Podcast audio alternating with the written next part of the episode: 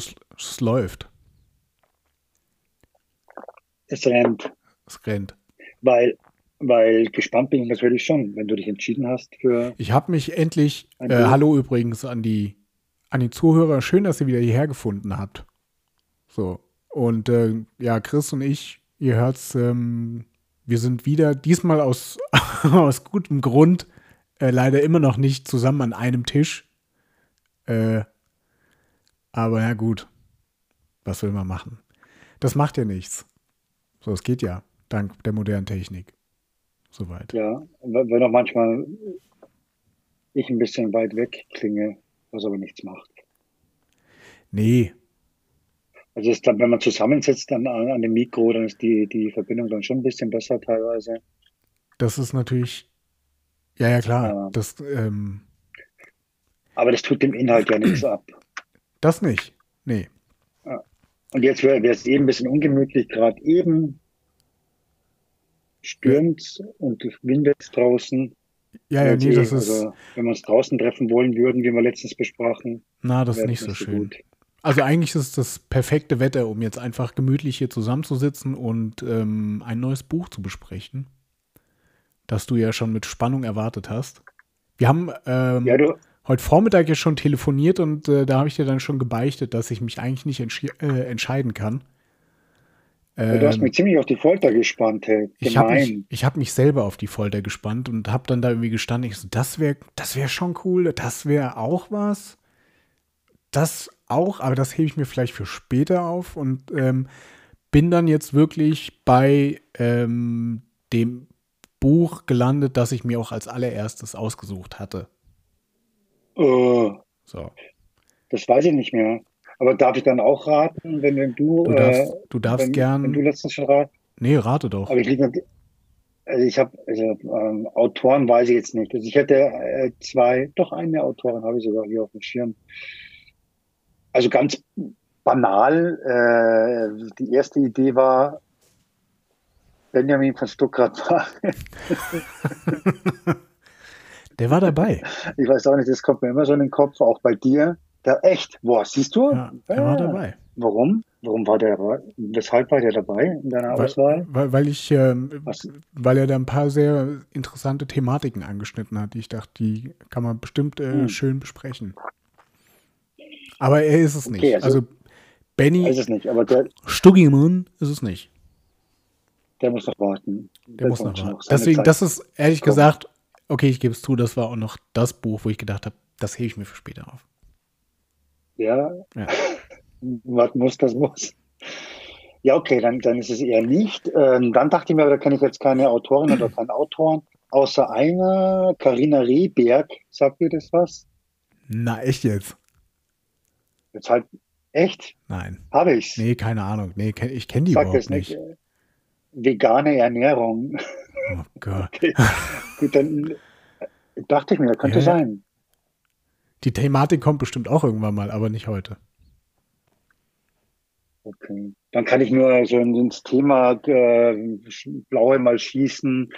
Äh, dann kann ich mir gut vorstellen, dass es vielleicht irgendwas mit Sport, äh, Sport zu tun hat wieder. So in die Richtung. Mhm. Nein, überhaupt nicht. Darf ich raten? Welche Schweinhals hätten es denn gern? Darf ich raten? Rate. Geht's in der, oder machen wir es doch so, wie kennst du, kennst du den Robert Lemke und äh, was bin ich? Kennst du das eigentlich noch? Ja, ja, Deine klar. Generation. Ja, ja. Der ist, glaube ich, schon seit, äh, was kann ich, wie lange, wie lange hat er das gemacht? Was bin ich? Jahre und dann so, ja. Also, äh, hat es was, ah, ist es ein Sachbuch? Nein, überhaupt, das, nee, ist es nicht. Nee, Nee, kein Sachbuch. Äh, es ist ein Roman. Eigentlich auch nicht. Eigentlich ist es jetzt schwierig, ähm, das zu erraten, glaube ich. Okay, eine Erzählung. Ja. Auch nicht. Eine Aber das, ähm, was, ähm, aber ich weiß hundertprozentig, dass du das Buch auch kennst. Zufälligerweise. Ja gut, dann noch so. spannender. Okay, dann besprechen wir das beim nächsten Mal und äh, heute quatschen wir Benjamin von Stuttgart. Nee, oh, jetzt bist du ein bisschen abgehakt. Jetzt hast du gerade so Spratzer, wie du mal so ist schön es keine sagst. Autobiografie? Ja, wenn ich von Benjamin Stuckrad-Barre, von Stuckrad-Barre spreche, dann bin ich immer ganz aufgeregt und dann spratzt es auch dann technisch Ja. gleich mit. Nein, nein, nein, nein, Äh, überhaupt nicht. Okay, ein, einen Schuss habe ich noch. Okay, ist es eine noch. Autobiografie? Nee, es ist auch keine Autobiografie. Oh, nee. Es ist Okay. wirklich, es ist schwierig. Es ist wirklich schwierig. Was? Also es ist, du kommst da so nicht drauf. Was ist es dann? Pass auf, ich lese, ähm, ich lese dir mal die Inhaltsangabe vor. Und dann kommst Aha. du vielleicht schon eher drauf. Weil ich, hätte- normalerweise haben wir ja gesagt, ähm, wir, man liest immer so die ersten paar Zeilen im, aus dem Buch raus. Das gestaltet sich jetzt Aha. hier aber ein bisschen schwierig, deswegen lese ich dir jetzt die Inhaltsangabe vor, die hier hinten auf dem, Okay. auf dem Text steht. Okay, ich lausche gespannt. Jeder dieser elf Fragebogen kreist ein Thema ein. Zu antworten bleibt dem Lesenden überlassen, was die Lektüre unwiderstehlich macht. Es geht um die Erhalt des es geht um die Erhaltung des Menschengeschlechts, um Ehe, Frauen, Hoffnung, Humor, Geld, Freundschaft, Vatersein, Heimat, Eigentum und Tod.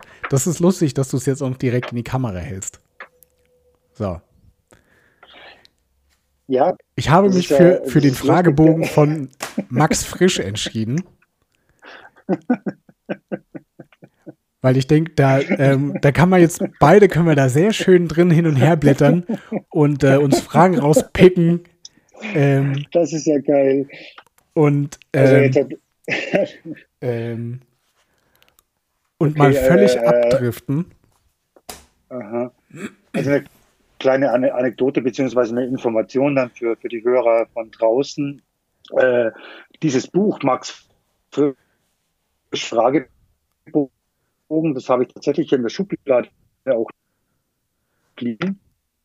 An dem Platz, ich hier. Und da hat bei mir meine Notizen vollgeschrieben ist. Und eben dieses eine Buch von Max Fri- Max Frisch, Fragebogen. Und dieses jene Buch habe ich geschenkt bekommen zum zu meinem letzten Geburtstag von eben jenem Philipp. das hast du mir geschenkt.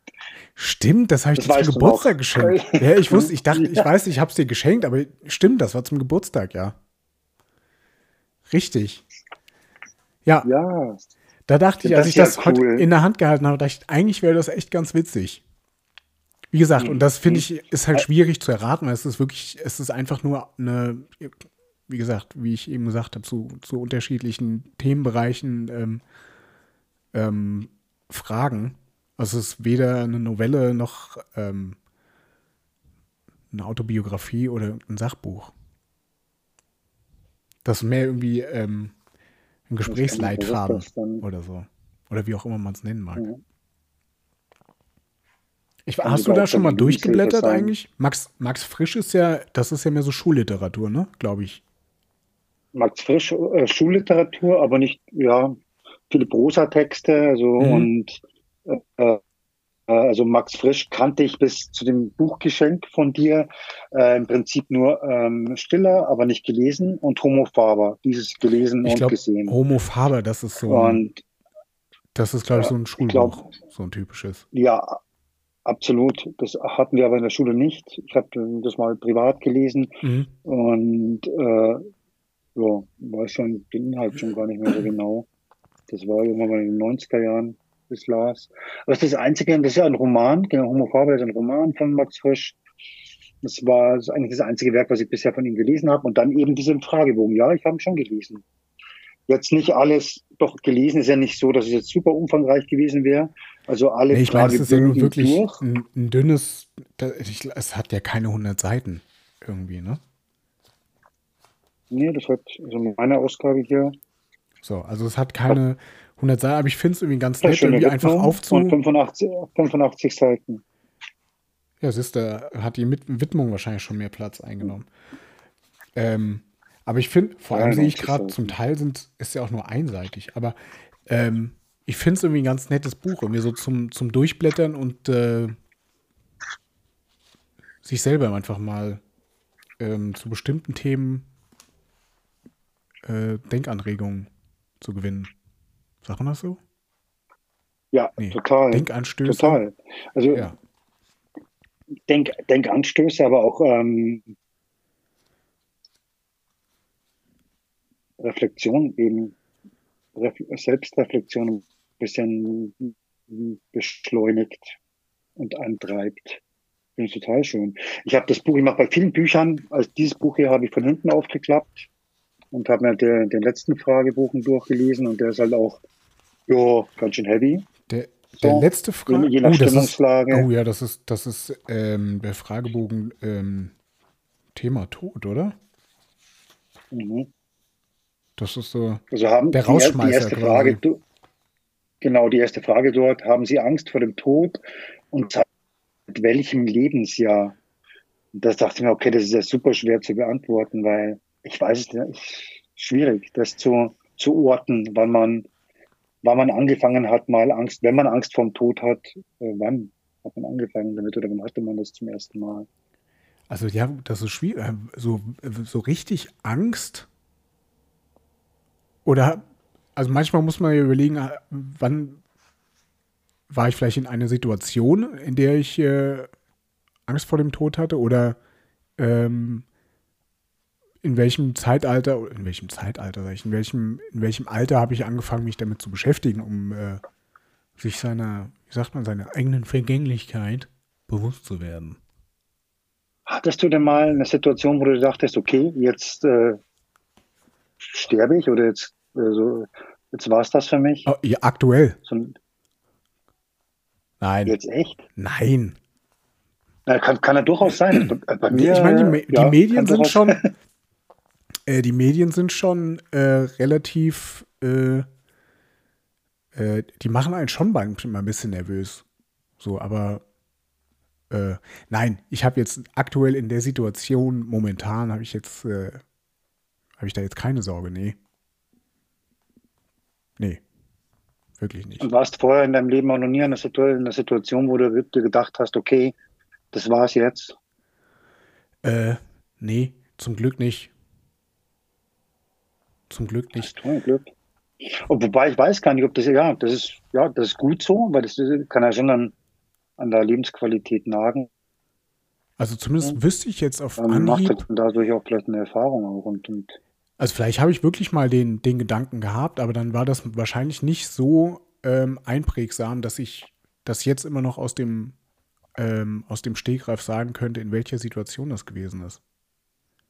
Viel interessanter finde ich die Frage, wenn du dein ganzes Leben bis jetzt nochmal abspielen lassen könntest und äh, wie so ein Film und du jetzt sehen könntest, an, ähm, ich sag mal, an welchen Stellen wäre es vielleicht bei Entscheidung A und B, äh, je nachdem, wenn du dich jetzt anders entschieden hättest, dann doch zum Ende gekommen.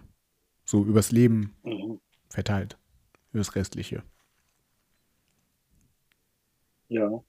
Weil du dich dann vielleicht in einem Moment doch anders entschieden hast. Ja, stimmt. Das ist, ist auch ein interessanter Gedankengang und äh, da muss man aber auch in sich gehen und erstmal äh, forschen und suchen.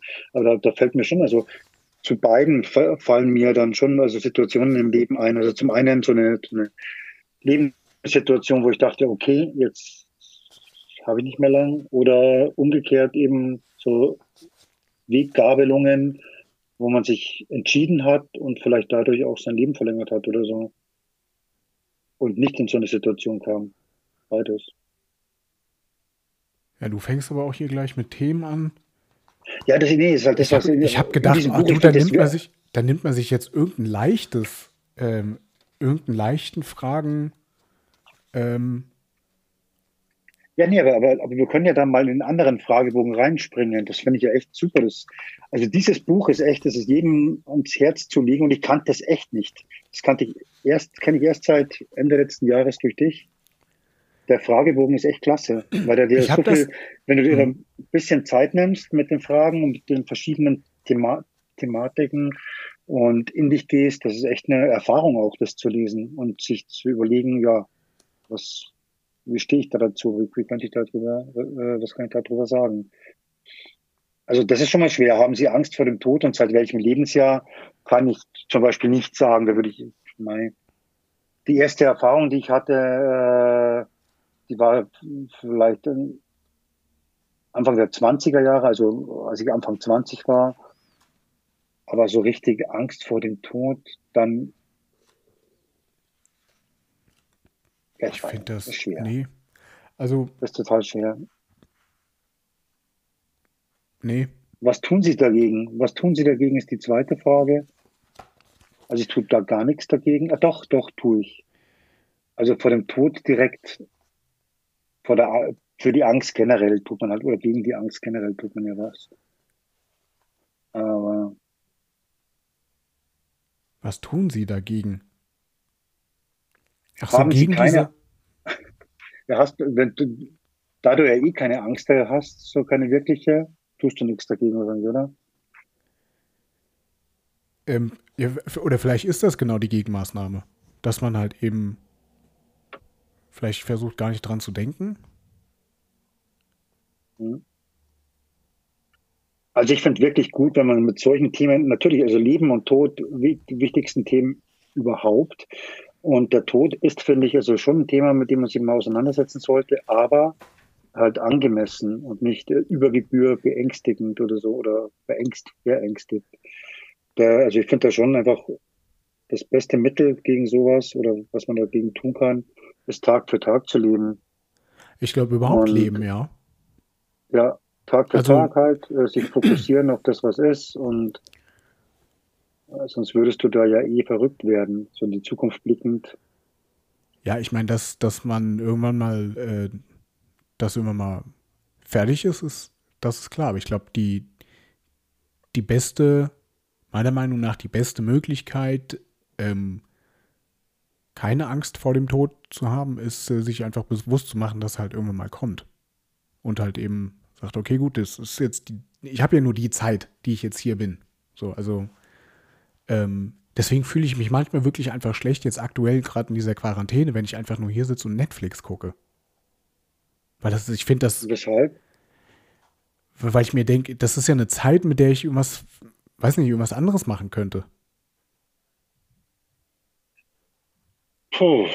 Aber findest du nicht, dass also Netflix, gut, das aber Netflix ist ja gerade die, die äh, Serien, die dort laufen und die Geschichten, die dort erzählt werden, das ist ja teilweise auch, wenn du ein Buch lesen würdest, oder? Wenn es gut gemacht ist. Ist dann auch eine Reise in dich so ein bisschen und einfach nur Unterhaltung im Prinzip ist das auch irgendwie klar. Ja, gut, vielleicht ist es, ist es dann auch wichtig, wieder zu, ähm, zu entscheiden, welches Programm man sich jetzt raussucht. Ich werde jetzt mit Sicherheit nicht irgendwie die Zeit damit verbringen, mir in der Mediathek irgendwie das literarische Quartett irgendwie anzuschauen oder so. Das ist mir dann schon wieder zu, das ist mir dann schon wieder zu hoch. So. Aber was ich ähm, für mich entdeckt habe, ist, im, äh, kommt glaube ich gar nicht mal auf Netflix, ist ähm, Naked Survival. Kennst du das?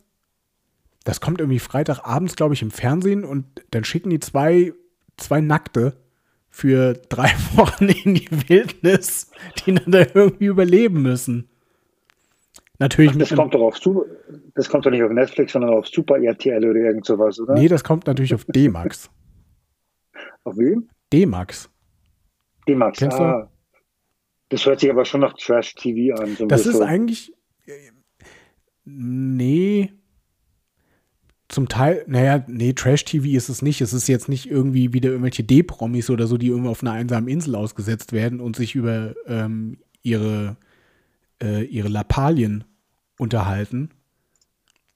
Ähm, das sind das anfangs, also Staffel, Staffel 1 bis 4 sind wirklich irgendwelche, ähm, irgendwelche Survival-Experten, die dann halt irgendwie im, weiß nicht, in Guyana oder im Dschungel von Ecuador ausgesetzt werden und dann halt da irgendwie 14 Tage bis 21 Tage irgendwie versuchen zu, zu überleben, indem sie sich halt, weiß nicht, irgendwie äh, ein Lager bauen, Zelt gewinnen, äh, Wasser gewinnen und äh, mit ein bisschen Glück irgendwie, keine Ahnung, Vögel mit Steinen bewerfen, damit sie irgendwie abends was essen können und innerhalb von diesen drei Wochen insgesamt dann irgendwie 300 Kalorien zu sich genommen haben oder so. Also aber Robinson Crusoe, aber halt für, für zwei Menschen, die dann natürlich Mann und Frau sind, oder? Denke ich mir mal. Das sind natürlich Mann und Frau. Ja, super. super trashig. Nein, ist, Entschuldigung. Auf der einen Seite ist es schon ein bisschen, ja natürlich, ich meine klar, das ist irgendwie, das ist alles irgendwie verpixelt, aber irgendwie denkst du, okay, gut, irgendwie hast du da zwei Nackte, die da jetzt irgendwie ähm, völlig fremd sich da jetzt irgendwo in der, in der Einöde begegnen und da jetzt ähm, 14 oder 21 Tage irgendwie aufeinander angewiesen sind. Oder du halt irgendwie einen hast, der irgendwie nach 48 Stunden schon sagt, irgendwie er kann nicht mehr, er will nicht mehr, weil die Mückenstiche sind nicht mehr auszuhalten und er dann halt nach Hause geht. Apropos Mückenstiche. Was ist denn bei dir los? Da war jetzt wirklich so ein Viech, weil du gerade Mückenstiche sagst, das liegt da so rum. Äh, ja, aber, aber ich habe es noch nicht gesehen, darum, aber es hört sich für mich halt schon äh, so sensationslüsterner bist halt auch an, also Make Survival. Ja, es, hat, dann, es ist ein bisschen, aber die, ich weiß nicht, guckst du diese Survival-Sendung? Da gibt es so diesen einen, diesen anderen, den, diesen Engländer, Bear Grylls. Nein, auch nicht. Okay. Oder ähm, da bin ich echt Rainer, ich glaube, Rainer Neberg ist ja so der deutsche, der deutsche Survival-Experte. Der jetzt, naja, ich, vor einiger Zeit, glaube ich, sogar gestorben nix. ist. Oder so. Also ich, ich kenne eigentlich nur eine hochwertige Produktion, äh, wenn es um Survival geht und wo man halt wirklich was fürs Leben mitnehmen kann. Das ist äh, diese RTL-Produktion, glaube ich, das Dschungelcamp oder so ähnlich. Das Einzige, was ich kenne. Großer Gott. Spießchen natürlich. das ist, ja, das, ist ja, das ist ja furchtbar. Das hat ja nun. Das ist aber eher, eher ein Scherz. Ja, ich schaue, da, ich schaue mir sowas eigentlich gar nicht mehr an. Das ich schaue mir das allein schon aus, ja aus allein aus dem Grund schon mal nicht mehr an, weil es mir einfach, das ist viel zu spät. Die scheiß Zeitverschiebung nach ja. Australien. Ich meine, für das, also ganz ehrlich, Känguruhoden kann ich auch irgendwo in einem Studio irgendwo äh, ja. in Brandenburg essen. So. Eben, eben, ganz normalen Mittagszeit. Ja, ich weiß gar nicht, ob es das Format noch gibt, ehrlich gesagt. Aber ja, also so Naked Survival stelle ich mir so, ich habe mal einen Onkel von mir, das war so ein Typ, der, äh, der Peter, also Peter, wenn du zuhörst, grüß dich, äh, ist er wahrscheinlich immer noch, der hat halt wirklich immer so Überlebenswochen ähm, da oder Abenteuer bestritten im Wald bei sich so. Hört sich ein bisschen crazy an, aber das war halt einfach so sein Ding. Und also nur rausgezogen in den Wald und mal so zwei Wochen im Wald gelebt, ohne irgendwie was mit zu haben an Verpflegung, sich selbst ernährend, aber nicht nackt, sondern schon bekleidet. Und allein aber auch, also ohne mhm. Frau und Kind und so. Genau. Ich meine, so gesehen, das, also, das machen ja viele inzwischen, dieses, äh, dieses sogenannte Bushcraften. Die ist halt, das so ein Trend? Das ist, ich, ja, Trend würde ich jetzt nicht sagen. Ich glaube, das ist halt, ja, das ist irgendwie ein Hobby für viele. Was sich halt auch, ich glaube, gerade hier in Deutschland relativ schwierig gestaltet, weil, ähm, weil natürlich du jetzt nicht irgendwie heutzutage einfach mit dem Rucksack und einem Zelt oder so irgendwie irgendwo in die Natur hier wandern kannst und ähm, das Zelt aufschlägst und da einfach zwei Wochen drin wohnst. So. Das ist ähm, momentan, meistens momentan sind das ja sowieso nicht mit der Ausgangssperre bei uns. Ja gut, das mal sowieso. Ähm, Wobei es dann wieder einen Unterschied macht, ob ich mir ein Zelt aufstelle oder nur so eine Zeltplane, unter der ich dann sitze, weil dann ist das irgendwie anscheinend wieder Notfallunterschlupf und dann zählt das wieder anders oder so. Da wird auch nochmal ein Unterschied gemacht. Ah, okay.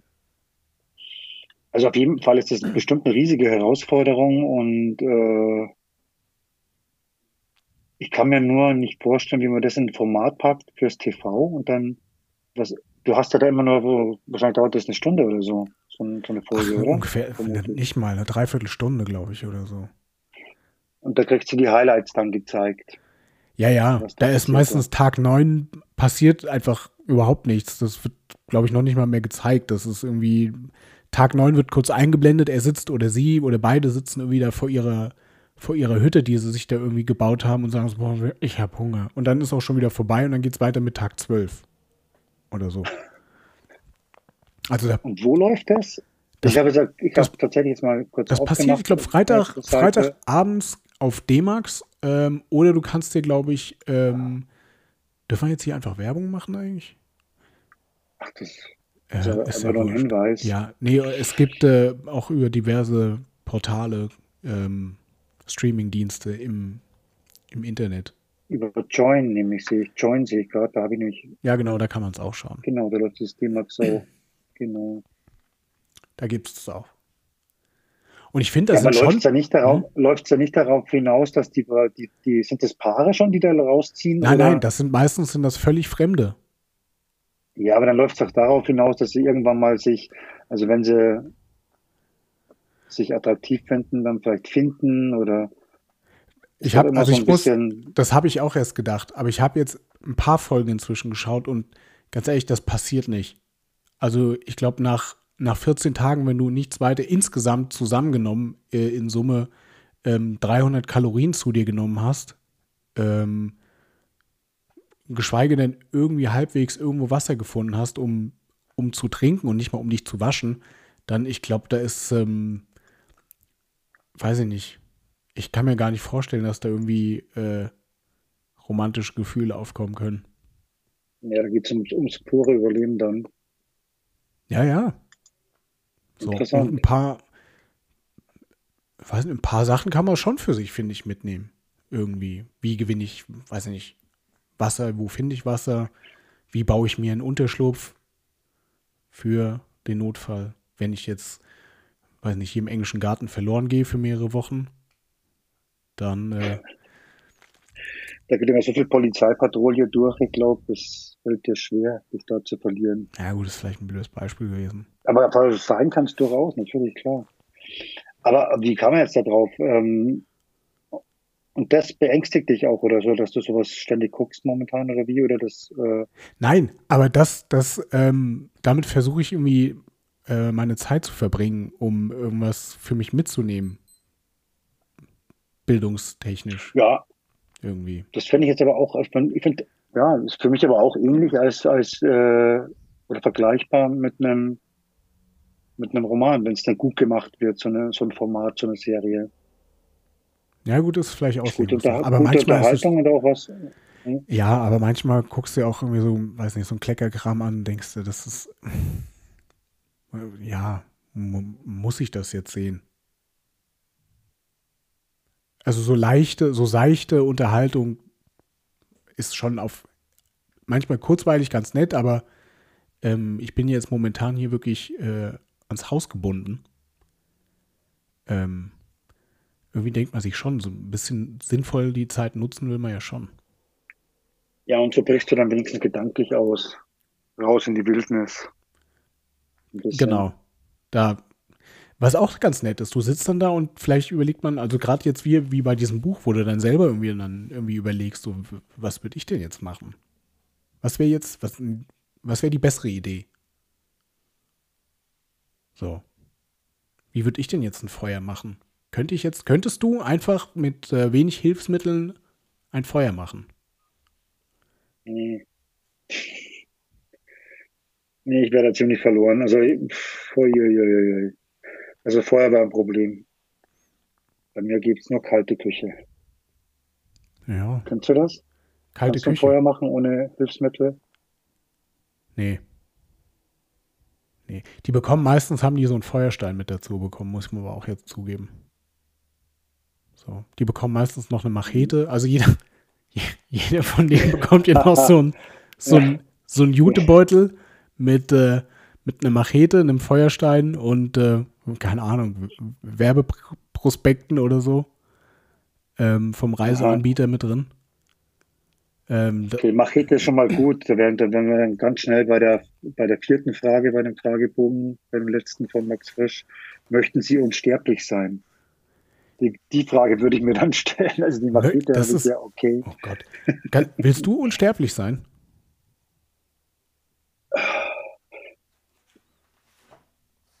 Ich also normalerweise intuitiv sagst du halt immer, nee, nein, möchte man nicht. Aber also wenn ich jetzt wirklich zwingend vor die Wahl gesetzt werde, ich, nein, möchte ich nicht. Aber ich würde trotzdem, ja, es ist eine blöde, nein, möchte ich nicht.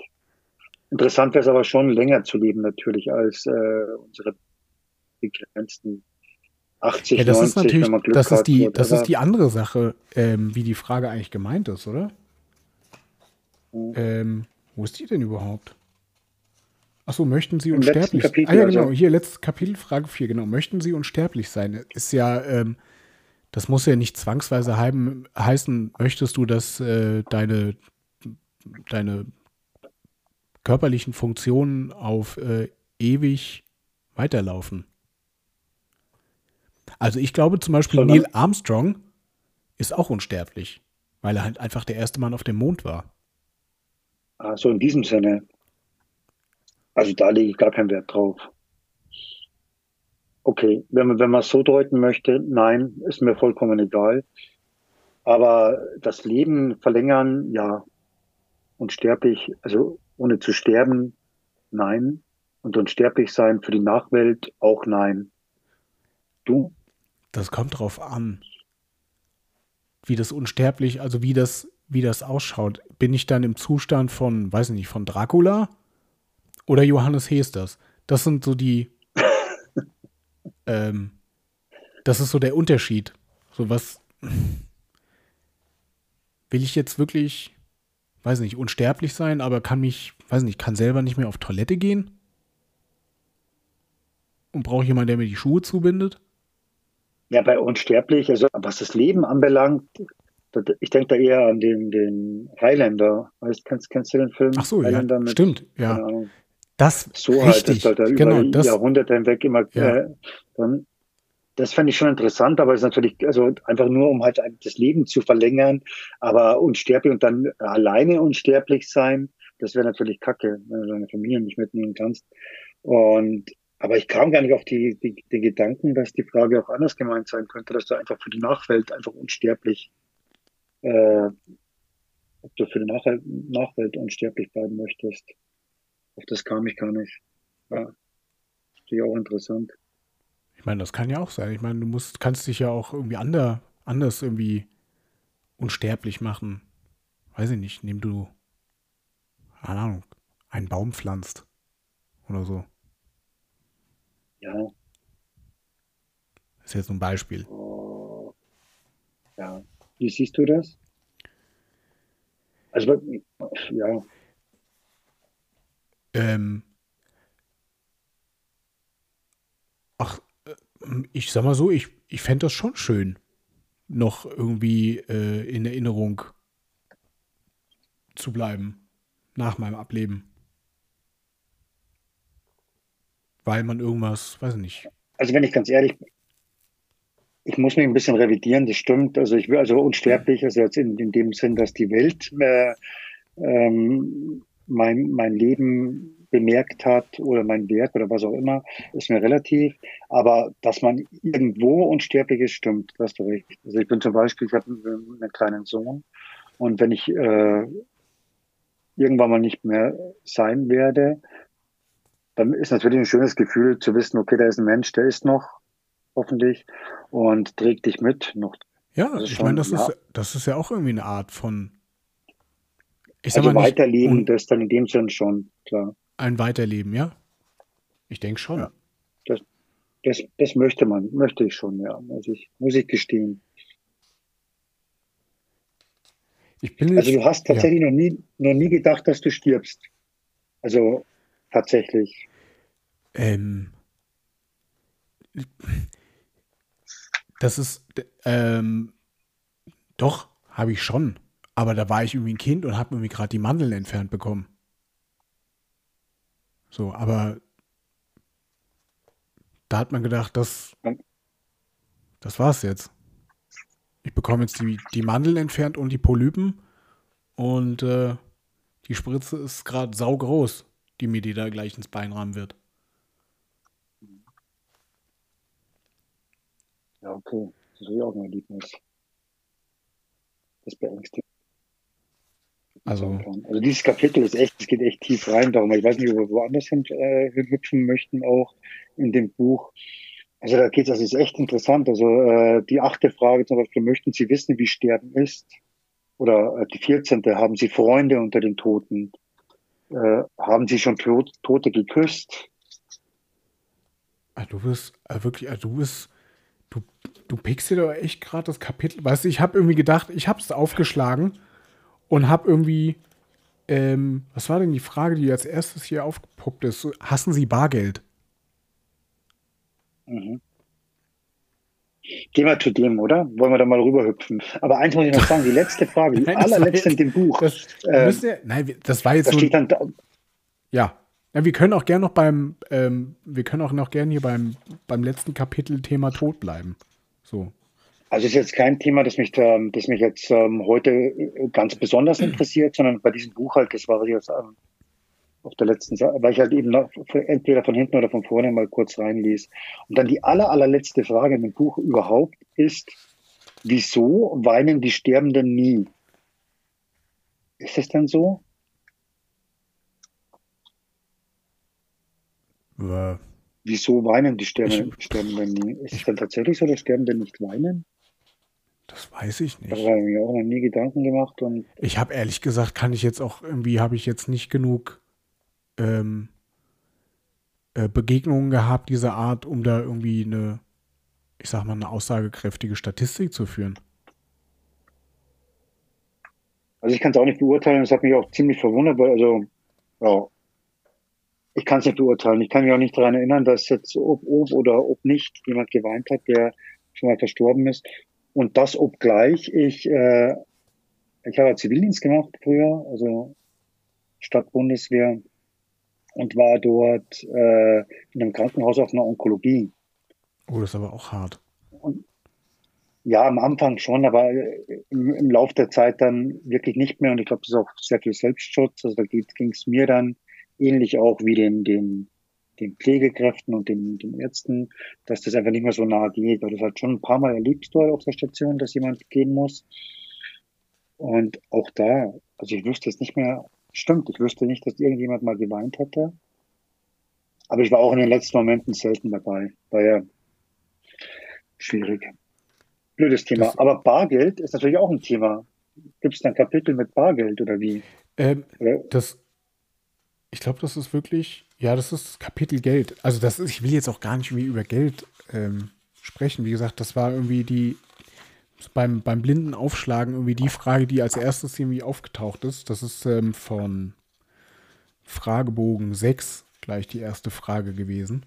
Ähm, wo ich gedacht habe, ach ja, eigentlich ist das gar keine blöde Idee. Aber ähm, ich habe was anderes gesehen. Ähm, und zwar, ich glaube, ist das Thema Ähm, wo war es denn jetzt?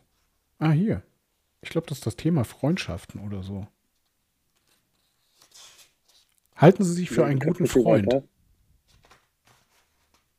Oh. Fragebogen 7. Was? Okay, stimmt, das habe ich auch. Das ist gleich die erste. Hältst du dich für einen guten Freund? Ich habe da heute ähm, einen Podcast gehört von der Zeit. Äh, das. Thema. Mhm. Da war auch irgendwie das Thema ähm, Freundschaften jetzt gerade zu Zeiten von Corona. So. Boah, das ist echt eine schwierige Frage, weil wir sich selbst beurteilen, sind wir immer ein bisschen blöd. Äh, ja, ich halte mich für einen guten Freund, aber wer sagt das, wer behauptet das von sich nicht? Aber, also mit einem Aber, ich habe da schon meine Defizite auch. Also ich bin, ich äh, bin ein sehr guter Freund, springe aber ab äh, an gewissen Punkten dann einfach ab. Aber die Frage ist auch sehr absolut gestellt, oder? Ja. Ja, es ist sehr absolut. Hältst du dich für einen guten Freund? Nein. Nein? Nein, aber ich sehe das wie Warum du. Ich habe ich hab, äh, hab auch irgendwo meine, äh, meine Mängel, wo ich im Nachhinein vielleicht denke, so, ach, da hättest du vielleicht. Ähm, das, das ist aber ein total mal. gutes Kapitel in dem Buch, echt. Also, ja. Aber die Mängel, das ist doch wurscht. Also die Mängel ist doch egal, Philipp. Aber also ich finde, dass einen guten Freund ausmacht. Das ist halt die Frage, was macht einen guten Freund aus? So gefragt. Was denkst du, warum bist du kein guter Freund? Was macht denn einen guten Freund aus? Ich bin, ähm, ich, ich glaube, das muss immer der andere entscheiden. Ob das, ob man einen guten Freund hat. Ob man selber ein guter Freund ist, ist vielleicht. Stimmt, ah, okay. Auch nochmal. Ich denke mir manchmal, ach, vielleicht hättest du dich mal, eigentlich hättest du dich mal vielleicht öfters telefonisch zumindest mal melden können. Das, vielleicht schleift das manchmal so ein bisschen Jetzt gerade zu den, zu den Zeiten, wo man sich sowieso schon noch mal weniger sieht als äh, sonst, wo man jetzt äh, sich vielleicht nicht irgendwie einfach sagen kann, hey du, komm, lass uns da treffen. Ähm, ich glaube, manche Sachen, manche, manche Menschen vernachlässigt man dann schon einfach so ein bisschen. Glaubst du nicht? Ja, ja das ist eben ein Manko. Ähm, also ich halte mich für einen guten Freund oder vorher gesagt, ja, denke schon weil ich weiß, dass ich im Worst Case äh, da bin für meine Freunde. Aber da kommt halt eben auch im Verlauf dann eben die Frage, wie viele Freunde haben Sie zurzeit? Das ist halt dann, das wäre halt dann das nächste Thema. Also für gute Freunde bin ich schon, also ein guter Freund. Ha. Aber das Manko ist, wie du sagst, also ich, ich bin auch leider jemand, der der äh, diese Freundschaften manchmal nicht so pflegt, wie es eigentlich gut wäre. Ja.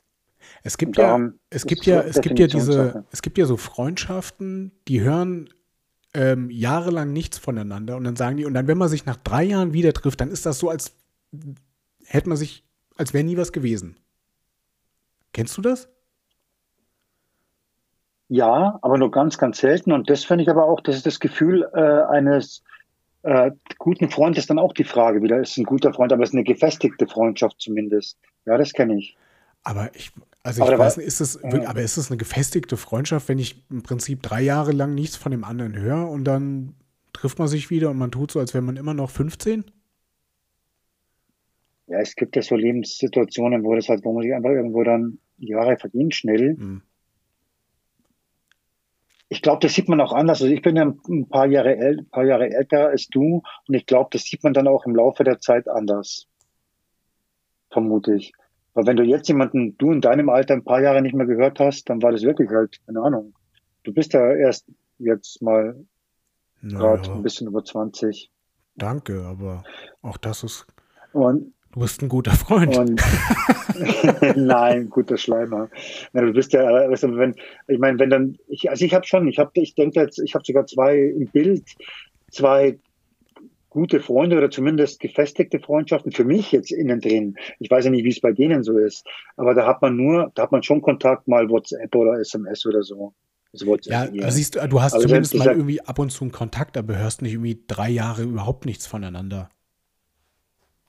Das ist selten. Weil, also mich interessiert ja, ja schon, was, was macht der andere gerade so, was treibt er so, was gibt's Neues? Ja, so. dann sind halt die Befindlichkeiten immer da. Der andere denkt sich vielleicht, oder du dir auch selbst, boah, jetzt da, boah, jetzt habe ich von dem nichts gehört oder von der nichts gehört, jetzt selber mal aktiv werden, äh, störe ich vielleicht oder kommt es aufdringlich rüber, oder kennst du ja. Da gehen dann tausend Fragen durch den Kopf. Ist das jetzt okay, wenn man sich da mal meldet? Oder was soll ich als Aufhänger verwenden, um mich mal wieder zu melden? Und so. Und so vergeht ein Tag nach dem anderen. Und da kann schon mal sein, dass man sich längere Zeit aus den Augen verliert. Aber ich glaube, das macht auch wieder den Unterschied, dann zu sehen, wie, wie gut bist du mit jemandem befreundet, dass du dir entweder noch so Fragen stellst oder dir diese Fragen gar nicht mehr stellst, sondern einfach sagst, ich frage jetzt einfach. Ich weiß ja, wie er darüber denkt. Ja, so kann man es natürlich auch sehen, klar. Stimmt. Wäre ein Indikator dafür vielleicht.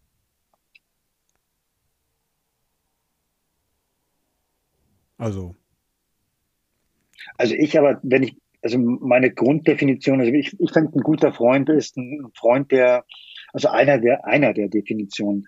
Ein guter Freund ist für mich ein Freund, der halt dann im Fall des Falles wirklich da ist. Wenn ich ein Problem habe und ich brauche jemanden zum Sprechen oder, oder äh, jemanden, der mich stützt und der ist da, mhm. dann ist er ein guter Freund auch für mich. Ja. Und äh, da muss natürlich das Vertrauen dann auch da sein, das gegenseitige, doch mein Vertrauen.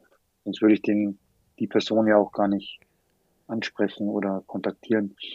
Und so jemand bin ich schon auch. Aber da ist halt eben die Frage, äh, wie viele Freunde haben Sie zurzeit? Wie kommt ihr dann da auch in diesem Bogen? Tja, das minimiert sich halt dann auch so ein bisschen. Also wie viele Freunde, und das ist halt auch interessant und das ist, das ist interessant auch altersbezogen.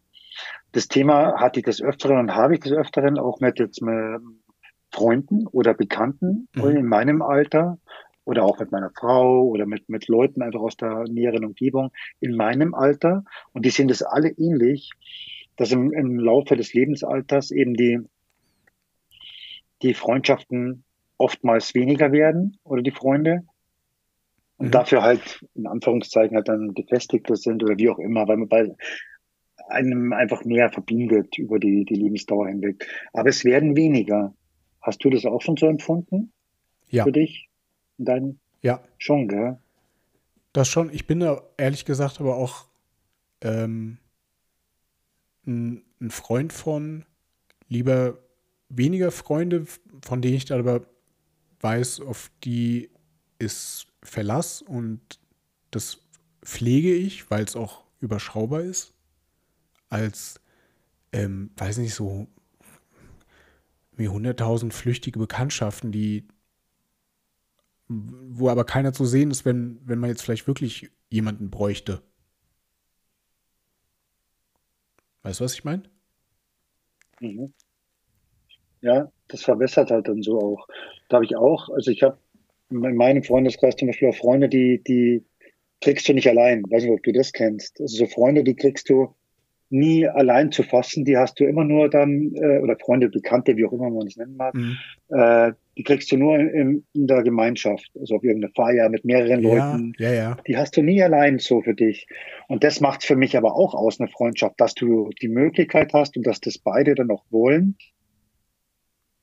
mal alleine Zeit zu verbringen miteinander und sich auszutauschen und sich kennenzulernen ein mhm. bisschen mehr. Das Weil wenn es nur so auf der oberflächlichen mhm. Ebene bleibt, dann ist es für mich halt auch unbefriedigend. Das sind, das sind immer diese, diese Momente von mit Leuten, die du, wie du sagst, die, die kennt man immer nur in einem, in einem bestimmten Rahmen, die sind halt irgendwie immer mit dabei.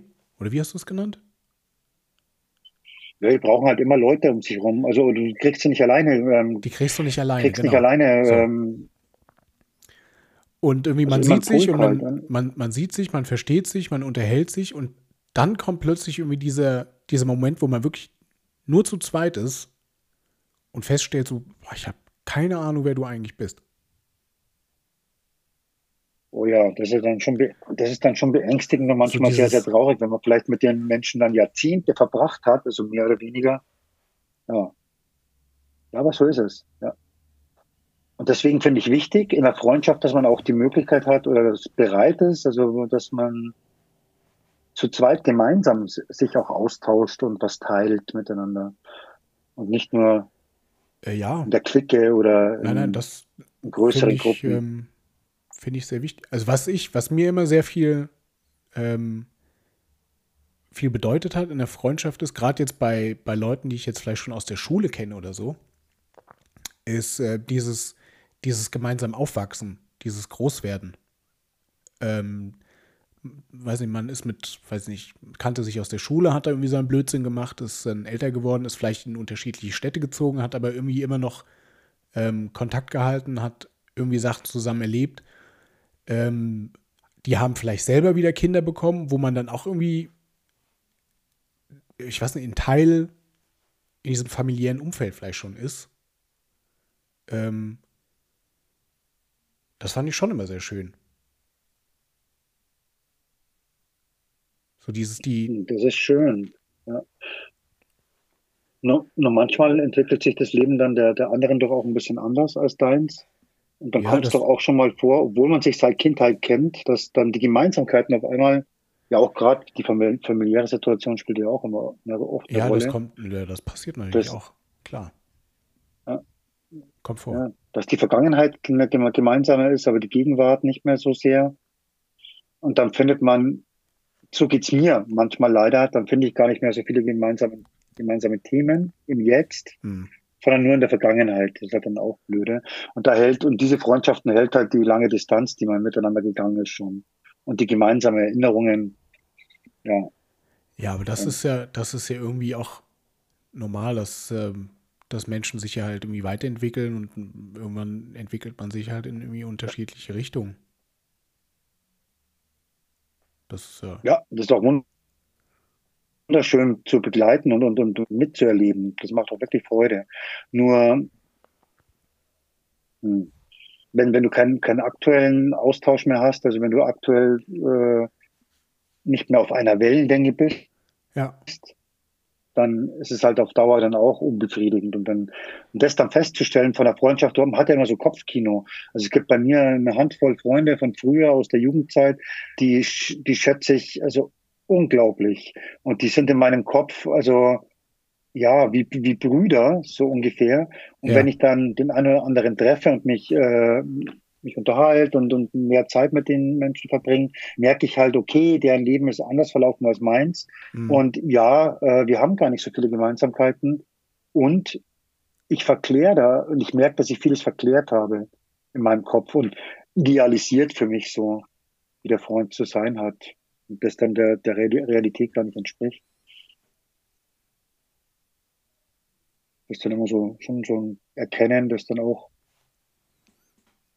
äh, mich manchmal traurig gestimmt hat. Jetzt mittlerweile nicht mehr so sehr, aber so ist es halt. Ist auch schön. Das sollte man dann einfach objektiv begleiten können und dann nicht zu viel eigenen Idealismus, Kopfkino mit reinspielen lassen. Was würdest du einem Freund denn nie verzeihen? Ähm, das ist, warte mal, das sind hier die, diese Auswahlmöglichkeiten, ne? Das ist A, Doppelzüngigkeit, B, dass er ihnen eine Frau ausspannt. C, was? Dass er ihrer sicher ist. D, also, Ironie auch ihnen gegenüber. E, dass er keine Kritik verträgt. F, dass er Personen, mit denen sie sich verfeindet haben, durchaus schätzt und gerne mit ihnen verkehrt. Oder G, dass sie keinen Einfluss auf ihn haben. Was würde ich einem Freund nicht verzeihen?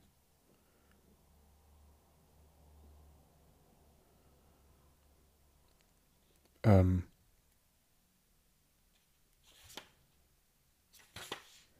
ich glaube, dass er keine Kritik verträgt. Ja, das finde ich auch ganz. Äh, Wobei ich das auch vielleicht ein bisschen übertrieben finde. Also, es, das kommt wieder auf die Kritik an. Ja, es kommt schon auf den Überbringer dann auch an, aber Kritikfähigkeit und auch und so eine Streitkultur finde ich super wichtig in der Freundschaft. Sollte es schon, sollte es schon geben. Also wenn ich jetzt sage, Chris, deine Kappe sieht blöd aus. Tut sie jetzt nicht. So. Aber jetzt nur als Beispiel und du jetzt kannst sagen, ja, dann pff, mir doch egal. Oder du wirst jetzt irgendwie hier irgendwie eingeschnappt. Nö, ja, aber, nein, aber ich fände ich fänd, mir doch egal, fände ich blöd. Also ich fand persönlich fand ich es gut. Also zudem, dass man äh, Kritik verträgt, fände ich es auch gut, die anzunehmen. Aber es kommt halt immer darauf an, wie du sagst. Du sagst, hey Chris, deine Kappe sieht so scheiße aus, dann ist das, kommt das ja negativ bei mir an und, und bewegt bei mir was und verletzt mich vielleicht. Aber wenn du es nett sagst, du Chris, deine Kappe, also. Ja, natürlich ist es auch ist halt wichtig, wie man sagt kommt ja. nicht so. Guter Ratschlag. Aber Kritik, also Kritikfähigkeit finde ich unglaublich wichtig. Aber natürlich auch, dass man, in, dass man sich traut, dann Kritik zu üben. Macht man oft nicht. Das ist schwierig. Das mir Nur Manchmal. so diplomatisch dahin süppeln, das wird dann auch öde. Das ist, äh, das ist schwierig. Das ich, aber ich finde, das ist, ja, das ist auch das Maß zu finden. Ich finde es nämlich manchmal auch wichtig als Freund, ähm, sage ich dir vielleicht manchmal, was du hören musst. Sag dir aber vielleicht manchmal einfach das, was du hören willst. Ist, ja. finde ich auch wichtig, irgendwie da irgendwie eine Balance zu finden. Ja, und manchmal ist es aber auch wirklich angebracht. Du kannst ja nicht immer, man kann, es wäre absolut kontraproduktiv, wenn man immer nur rumkrittelt, weil also in jedem Menschen kannst du das ja mal kritisieren. Du, du, das, da muss auch in der Freundschaft, muss das schon auch mal ja, ein bisschen Diplomatie oder einfach mal auch ähm, jemandem was Gutes tun verbal, das ist schon, das soll schon auch mit drin sein. Aber dann ab irgendeinem Punkt auch mal Kritik üben zu dürfen und die auch zu vertragen, finde ich auch ganz wichtig. Äh, Was ich interessant fand da auch ist, ähm, dass sie keinen Einfluss auf ihn haben. Das finde ich interessant, den Gedankengang.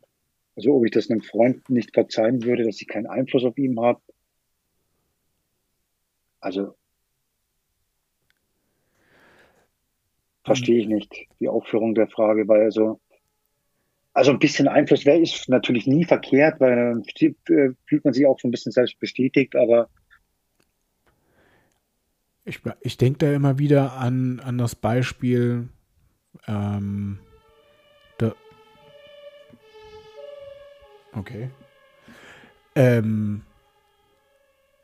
dieser, dieser eine Freund, der, sagen wir so, der ist in irgendeiner Beziehung, wo inzwischen, glaube ich, jeder sagt, das, das tut dir einfach nicht gut. Und äh, er sich jedes Mal einen Ratschlag holt, also so Beratungsresistenzen. Mhm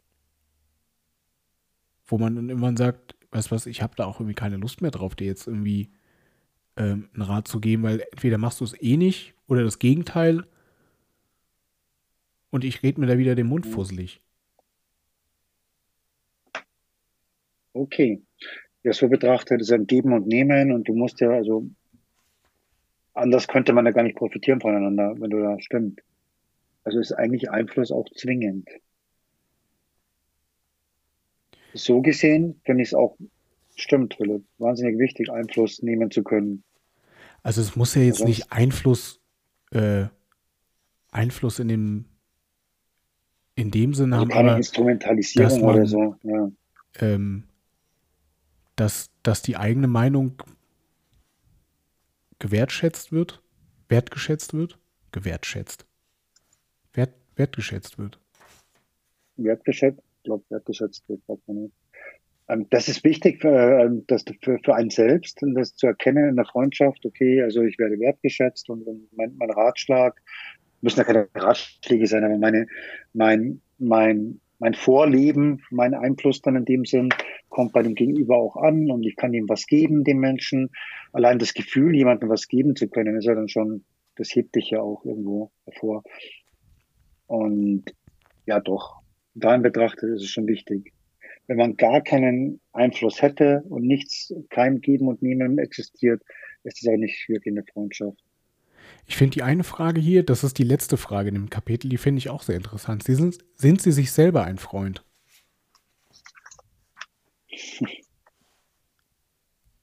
Ja, bist du das? Bist du selbst ein Freund? Nein. Natürlich nicht. So. Weshalb denn nicht? Ähm, ich, weil das, glaube ich, bei jedem irgendwie der Fall ist, dass man ähm, sich selber anders behandelt, als man einen Freund behandeln würde. Also, wenn du jetzt über Zahnschmerzen klagen würdest, würde ich dir natürlich dann irgendwie raten, Mensch, Chris, geh doch einfach zum Zahnarzt. So. Würde ich jetzt wahrscheinlich vielleicht, keine Ahnung, die gleichen äh, Zahnprobleme haben oder so, dann würde ich vielleicht nicht zum Zahnarzt gehen. Oder muss jetzt nicht unbedingt der, der Zahnarzt speziell sein, sondern einfach zum, geh zum Arzt. Du hast was auch immer, geh zum Arzt und selber sagt man, ja, ich gehe jetzt nicht zum Arzt.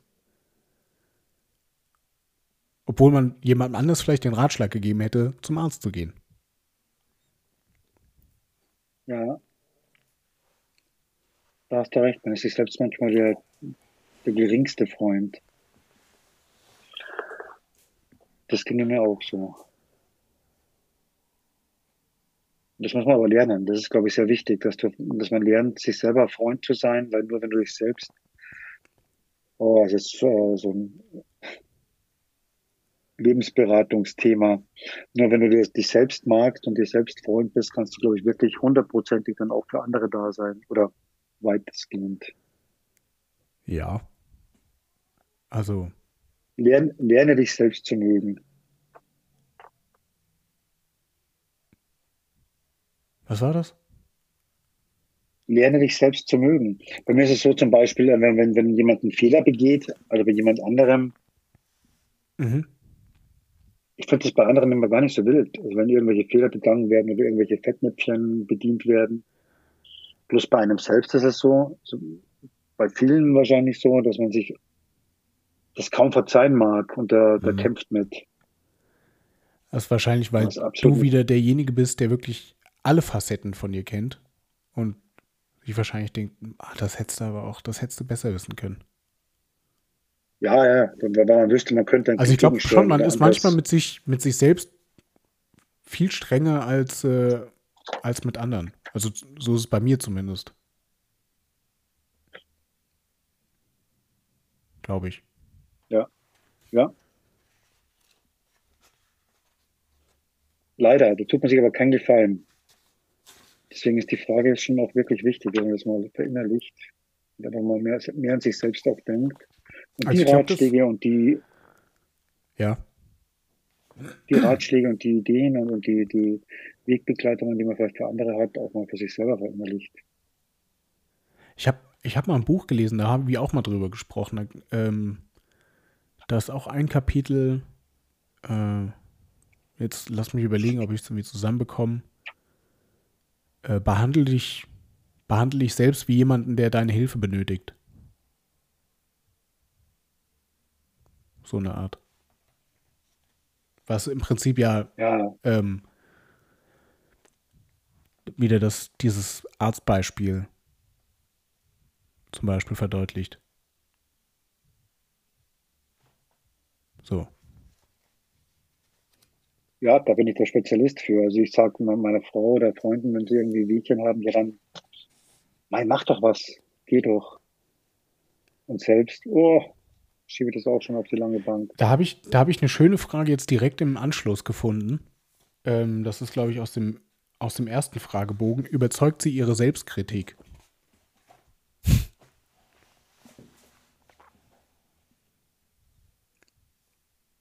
Überzeugt dich oh. deine Selbstkritik? Ja, also ich bin schon sehr, also ich bin sehr selbstkritisch.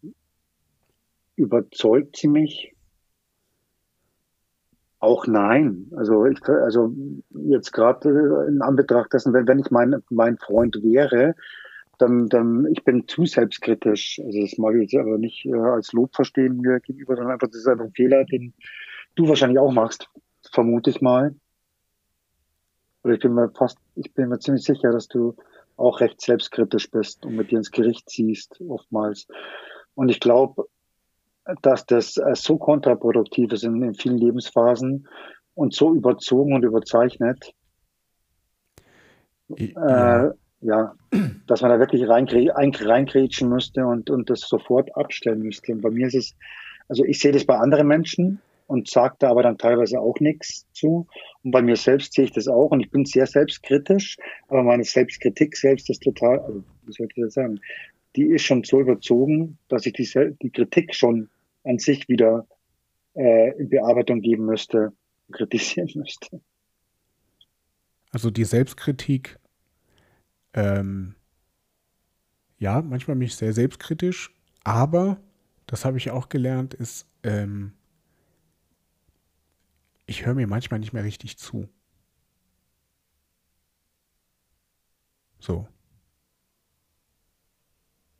Hast du da ein Beispiel? Hm.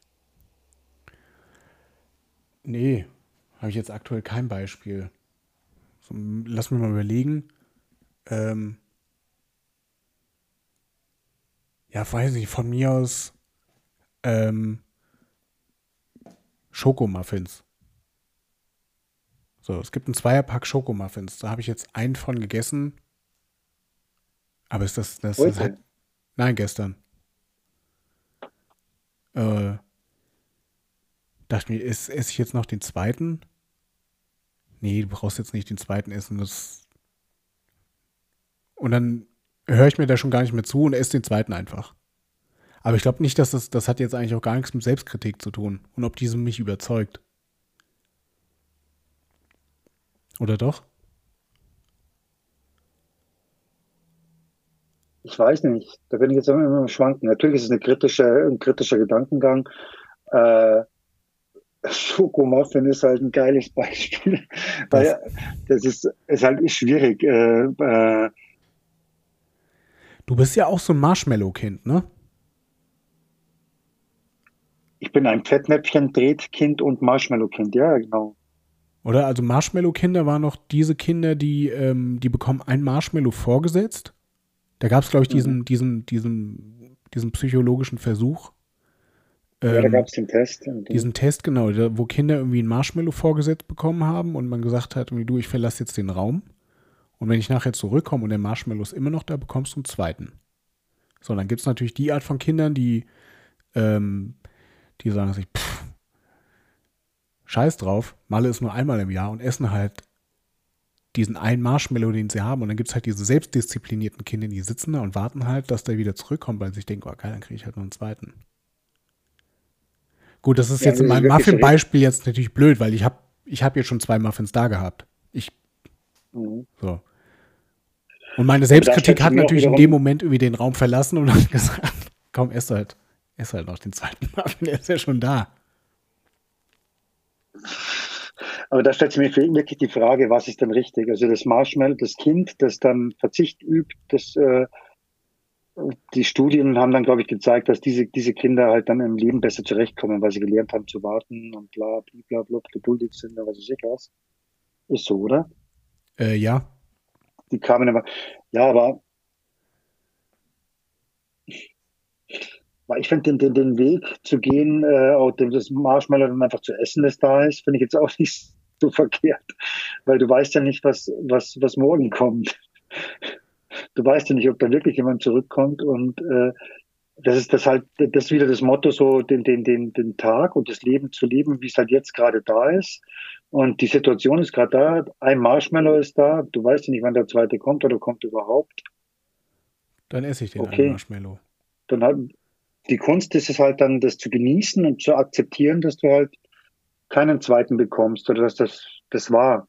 Aber die Situation, wenn du das äh, genießen kannst und, und, und wertschätzen kannst auch, dann ist, glaube ich, gut.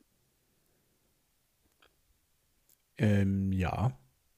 Ich finde das, ich meine, das, das kann man jetzt immer noch viel, viel weiter treiben. Ähm, ich meine, dieses, ähm, wie sagt man denn, dieses, äh, habe ich den Faden verloren. Worauf, worauf wollte ich hinaus? Das Marshmallow Marshmallows. Marshmallow-Kinder. Marshmallow-Kind. Geduld haben, keine Geduld haben. Leben genießen. Äh, doch, genau, Entschuldigung. Ja, genau. Marshmallow-Kinder. Ähm, ein Marshmallow ist ja. Ähm, das ist aber auch irgendwie, wenn man das jetzt mal weiterspinnt, ist das ja auch ähm, gesellschaftlich heutzutage so gängig. Eigentlich, eigentlich viele Marshmallow-Kinder, die, die diese, diese, diese Kurzzeitgratifikation haben wollen. Statt zu sagen, okay, ich diszipliniere mich jetzt, um langfristig dann halt ähm, zwei Marshmallows zu haben. Stattdessen bestelle ich jetzt einfach bei Prime, weil das, ich das jetzt sofort haben will.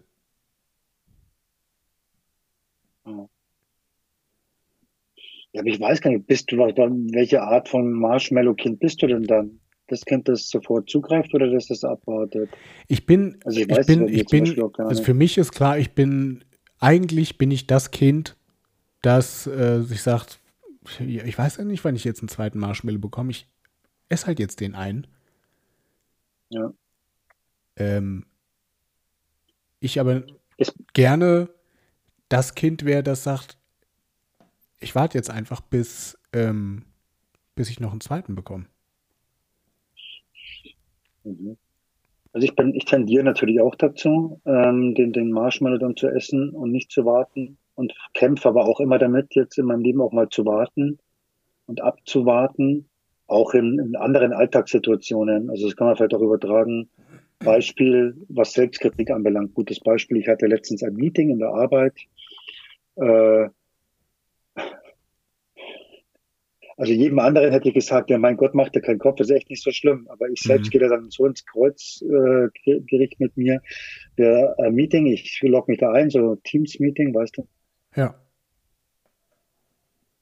Also werden der internationale Part, die, die, also die englischsprachigen Meeting-Teilnehmer haben allesamt abgesagt.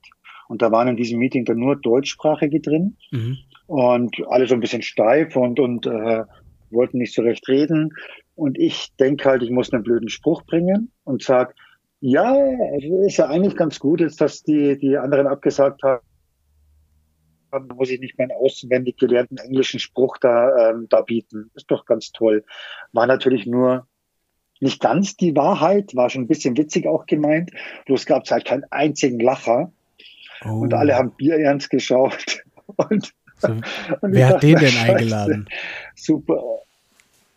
Ja, äh, ich dachte mal, okay, äh, ja, alles gut. Irgendwann waren wir dann draußen aus dem Meeting und dachte mir, super. Warum musst du so einen blöden Spruch bringen wieder? Das kann man so komplett falsch interpretieren. Das ist taktisch vielleicht absolut falsch und das ist typisch für mich, dass ich so einen Scheiß bringe. Aber ich würde jedem anderen sagen, hättest du das gemacht, würde ich sagen, mein Gott, Philipp.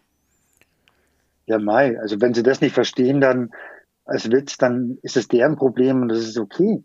Wenn ich hätte gar kein Problem, sowas zu sagen. Aber ich trage das Thema dann drei Tage mit mir rum. Was, drei Tage? Also als Echt? Beispiel. Und da, nee, so halber nicht schlimm, aber ich denke mir halt, mein Gott, warum machst du nur sowas? Und das ist das mit der Selbstkritik und äh, auch, auch ein bisschen der, das nicht abwarten können. Ich kann dann meine Füße nicht stillhalten und einfach auch ruhig sein in so einem, in so einer Stille, die da herrscht und keiner sagt was. Ich muss dann irgendwas sagen, muss dann irgendwas raushauen.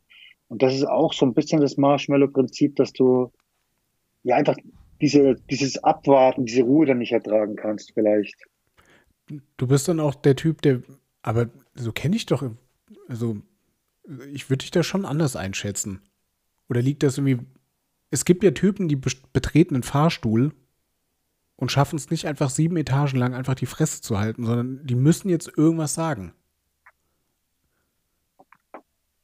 Ja. Aber da, da würde ich dich jetzt nicht so einschätzen. Naja, aber es ist immer ein Kampf, es ist immer ein Fight, dass ich da, ich, ich fühle mich immer berufen dazu oder beziehungsweise habe ich das Gefühl, dass äh, meine Gegenüber das einfach so erwarten, dass man dann in Smalltalk dann geht. Findest du, ja? Ich finde es aber blöd. Ja, weiß auch nicht. Ist irgendwie so. Man kann ja trotzdem höflich sein, sich freundlich zunicken und mal nicht äh, immer palavern. Aber das ist so ein bisschen in die Richtung Marshmallow-Prinzip für mich. Ich kann es halt nicht erwarten und nicht abwarten. Die, die Stille und das Abwarten nicht ertragen oftmals. Das ist zum Beispiel auch so. Was machst du? Genau, gute Frage. Was machst du denn, wenn du mit einem Freund einen Konflikt hast, einen Streit oder mhm. irgendwo dir, dir, uneinig bist oder irgendwo ist da irgendwas im, Un, im, im Argen oder im, im Unreinen? Wartest du da einfach oder sprichst du das direkt mal an? Mhm glaube, ich bin da nicht so der Typ, der da direkt drauf anspricht. Aber der, der es meistens erstmal nochmal beobachtet. Und wenn er irgendwann feststellt, okay, das geht jetzt über einen längeren Zeitraum, so, dass man doch irgendwann mal nachfragt, so was, was, was ist denn eigentlich los? Das ist, irgendwas ist doch anders als sonst. Das ist nämlich auch ein Punkt, den ich, aber fälschlicherweise natürlich, weil jeder Mensch ist unterschiedlich, aber den ich mir zumindest sehr stark wünsche von Freunden und, und manchmal leider auch Fehler das sogar erwartet habe in meinem Leben von Freunden, dass sie einfach dann mal direkt fragen. Weil ich das schon so gehandhabt habe früher immer, dass ich halt dann direkt frage, aber vielleicht ist es manchmal auch zu direkt oder zu nervig, wenn gar nichts ist, zu fragen, hey, mhm. was ist denn, warum verhältst du dich da jetzt so oder so? Und manchmal ist es ja nichts und es ist vielleicht nur ein Gehirngespinst oder so. Mhm. Das kann dann auch schon ziemlich auf den Zeiger gehen, wenn man dann mal nachfragt und nachhakt. Also meistens frage ich nicht direkt aber nach. Möchte ich es auch ja. erwarten von, von der Freundin. Ja, ich denke mir, ich frage dann vielleicht nicht direkt nach, weil ich mir auch dann denke, vielleicht hat er einen schlechten Tag oder so. Aber wenn man halt irgendwie merkt, dass da irgendwie anscheinend so ein, so ein Rhythmus reinkommt oder sich irgendein Zustand einfach überhaupt nicht mehr ändert, ähm, dann fragt man doch schon nach, ja. Hey, sag mal, ist eigentlich alles okay? Weil meistens ist es ja wirklich am ersten Tag oder beim ersten Mal einen schlechten Tag gehabt. Kopfschmerzen. Irgendwie sowas. Also was völlig ähm, Unbedeutendes eigentlich. Wo man sagt, vielleicht, ja gut, dann will ich jetzt vielleicht gar nicht erst wie großen Fass aufmachen. Aber es ist auch wieder wichtig, ähm, trifft keine Annahmen. ja, für einen selbst auf jeden Fall. Ja, zu, zu spekulieren dann, das wäre kontraproduktiv. Das heißt hier nur in Unwohlsein rein. Aber bevor dich das umtreibt oder bevor man das umtreibt, finde ich schon wichtig, dass man einfach mal was anspricht. Man kann man nur kurz fragen, du, alles okay? Ja, das Bist du heute nicht so gut drauf? Oder was war da jetzt letztens? Äh, dann ist natürlich auch wichtig, dass der, der Freund oder der Partner gegenüber, was immer auch, wenn es ja. denn möglich ist, auch äh, ehrlich, so ehrlich wie möglich dann auch ist. Und genau, da hast du es jetzt gesagt, da bin ich vielleicht eher der Typ für, der dann erst später nochmal fragt, du, was waren da neulich eigentlich? So, dann ist vielleicht auch der andere ähm, nochmal vielleicht hat vielleicht zu, weiß nicht, zu der Sache vielleicht nochmal Abstand gewonnen und kann da vielleicht ein bisschen rationaler sich zu äußern. Das ist gut. Und da bist du, beweist du wieder und schon wieder, dass du das, also du bist auch sehr schwankend. Das ist, das nicht, du bist nicht das Marshmallow-Kind, sie, das, das den ersten Marshmallow nimmt. Da kannst du abwarten. Das ist gut. Das zu können ist wichtig, finde ich, weil dem, dem gegenüber Zeit zu lassen und Raum zu lassen ist auch gut und wichtig, weil dann äh, irgendwie sofort reinzuhaken und äh, nur um seinen, seinen, seinen Unfrieden dazu beseitigen, ist vielleicht dann auch kontraproduktiv. Man sollte dem anderen auch Raum lassen. Ja, ich glaube, der Raum ist schon wichtig, ja. Total. Apropos Raum, äh, gesetzt den Fall, Sie haben nie einen Menschen umgebracht. Wie erklären Sie sich, dass es dazu nie gekommen ist? Das ist auch eine fiese Frage. Gesetzt den Fall, Sie haben nie einen Menschen umgebracht. Wie erklären ja. Sie sich? Ja, also. Also ich gehe jetzt mal, ähm, ich unterstelle jetzt mal Absicht. Absichtlich, oder? Ja, also da ist natürlich, da liegt natürlich vielen, vielen Menschen eine, eine spontane Antwort äh, auf den Zungen, die mir aber auch, aber die Quatsch wäre. Also ganz einfach, ich würde nie irgendjemanden umbringen wollen. Und das war auch nie der Fall. Selbst meinen ärgsten Feind nicht. deswegen leben und leben lassen. Egal. Ja, naja, ich weiß nicht. In welchem Kapitel ist das nochmal, die Frage? Was gibt es das, ist, das ist, glaube ich, das ist Fragebogen 1. Frage 22. Die, ja, die Folgefrage ist, was fehlt Ihnen zum Glück? Was fehlt Ihnen zum Glück? So. Oder was fehlt Ihnen zum Glück? Das ist jetzt die Frage. Naja, so leicht, komm, so leicht kommst du mir nicht davon, Philipp. Du musst ja schon noch auf die Frage 22 antworten. Ach so. Du, gesetzt den Fall, Sie haben nie einen Menschen umgebracht. Wie erklären Sie es sich, dass es dazu nie gekommen ist? Also es bestand nie die Notwendigkeit. Es bestand nie die Notwendigkeit. Also es, es, es gäbe also den theoretischen Fall, dass irgendwann mal Notwendigkeit bestehen würde. Naja, also mal jetzt, also ganz, ganz krasser Fall ist ähm, einfach die Situation, wo es dann heißt, ich oder du. Ich oder du. Okay, gut. So eine, so eine Extremsituation. Ne, also das ist jetzt wäre wirklich die Extremsituation. So, ich oder du.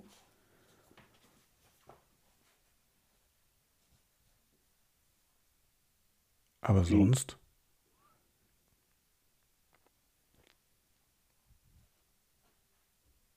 Ja, also ich würde sagen, es ist, äh, es bestand bis jetzt zum Glück noch nie die Notwendigkeit.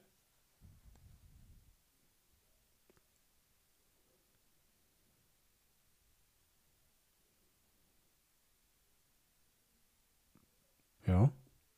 Macht mich jetzt sprachlos, weil auch diese Frage habe ich so gar nicht äh, so eingeordnet, weil klar. Wie, wie hast du sie denn eingeordnet? Absoluten, also wie, wie, wie hast du jetzt die, die Frage für dich äh, verstanden? Ich, ich habe den Kontext jetzt auch gar nicht gesehen irgendwie und ich dachte, es geht einfach nur, es ging jetzt bei dieser Fragestellung darum, dass man äh, ja, also noch nie irgendjemanden umgebracht hat, äh, aus äh, irgendwelchen Konfliktgründen. Also da, da ist ähm, ja bewusst jemanden umbringen, ohne selbst in Gefahr zu sein. So. Aber ich glaube, die, die ohne Fragen selbst sind in ja, Lebensgefahr zu sein. Ach so. Wenn man wenn man selbst in Lebensgefahr ist, dann dann äh, stellt sich die Situation Mhm. natürlich ganz anders dar. Aber selbst dann, Aber Ja. ich meine, das ist ja, die Fragen sind ja alle irgendwie bewusst so gestellt, oder? ja, ja, also man, manchmal auch teilweise auch doppeldeutig verständ, zu verstehen. Zum Beispiel im gleichen Kapitel, lieben Sie jemand? Sagt man das heute noch so? Lieben Sie jemand? Oder lieben Sie jemanden? Lieben Sie jemand? Ja, ja, natürlich. Muss ich ja jetzt fast sagen, die Leute hören ja zu. Nein, aber schon die, die Frage finde ich schon, also ja, du musst, das ist einfach, äh, lieben Sie jemand und daraufhin und voraus schließen Sie das. Achso, woraus schließen? Das ist natürlich, ja, das ist die eigentlich interessante Frage dann. Woraus schließen Sie das? Und dann kommt die Frage, und darum so, also gesetzt den Fall, Sie haben nie einen Menschen umgebracht. Nach der Liebe kommt dann gleich dies, das äh, impliziert ja fast schon, okay, Hass oder irgendwie Konflikte oder sonst was. Aber ist das jetzt die Frage gewesen von dir? Also meine, ja, dass du jemanden liebst, das ist mir bewusst. Also davon gehe ich jetzt mal aus. Äh, aber das ist halt der, der, der Kontext, der Zusammenhang zu der Frage dann mit dem gesetzten Fall, sie haben nie einen Menschen umgebracht. Wie erklären Sie sich das, Den habe ich jetzt ist? Ach so, ja, das ist natürlich, ähm, In der, in der le lebensbedrohlichen Situation, wenn dein Leben in, in Gefahr steht oder eines deiner Lieben oder so, also deiner Frau, deiner Kinder, deiner Eltern, Ja. deiner nahen Verwandtschaft, dann ist es halt immer klar. Wenn es um Leben und Tod geht, dann ist es eine andere Geschichte. Da bestand dann Gott sei Dank auch keine Notwendigkeit. ja. Dann verstehe ich da auch deine Antwort. Möchten Sie lieber gestorben sein oder noch eine Zeit? ja, also manchmal. Möchten Sie lieber gestorben sein oder noch eine Zeit leben als ein gesundes Tier? Und wenn, als welches?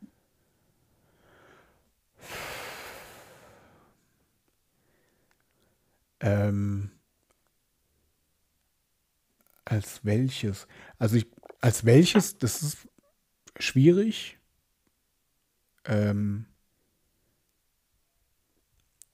ich weiß auf jeden Fall, ich möchte nicht irgendwie als, als irgend so ein, weiß ich nicht, so ein eingepferchtes ähm, Masttierschwein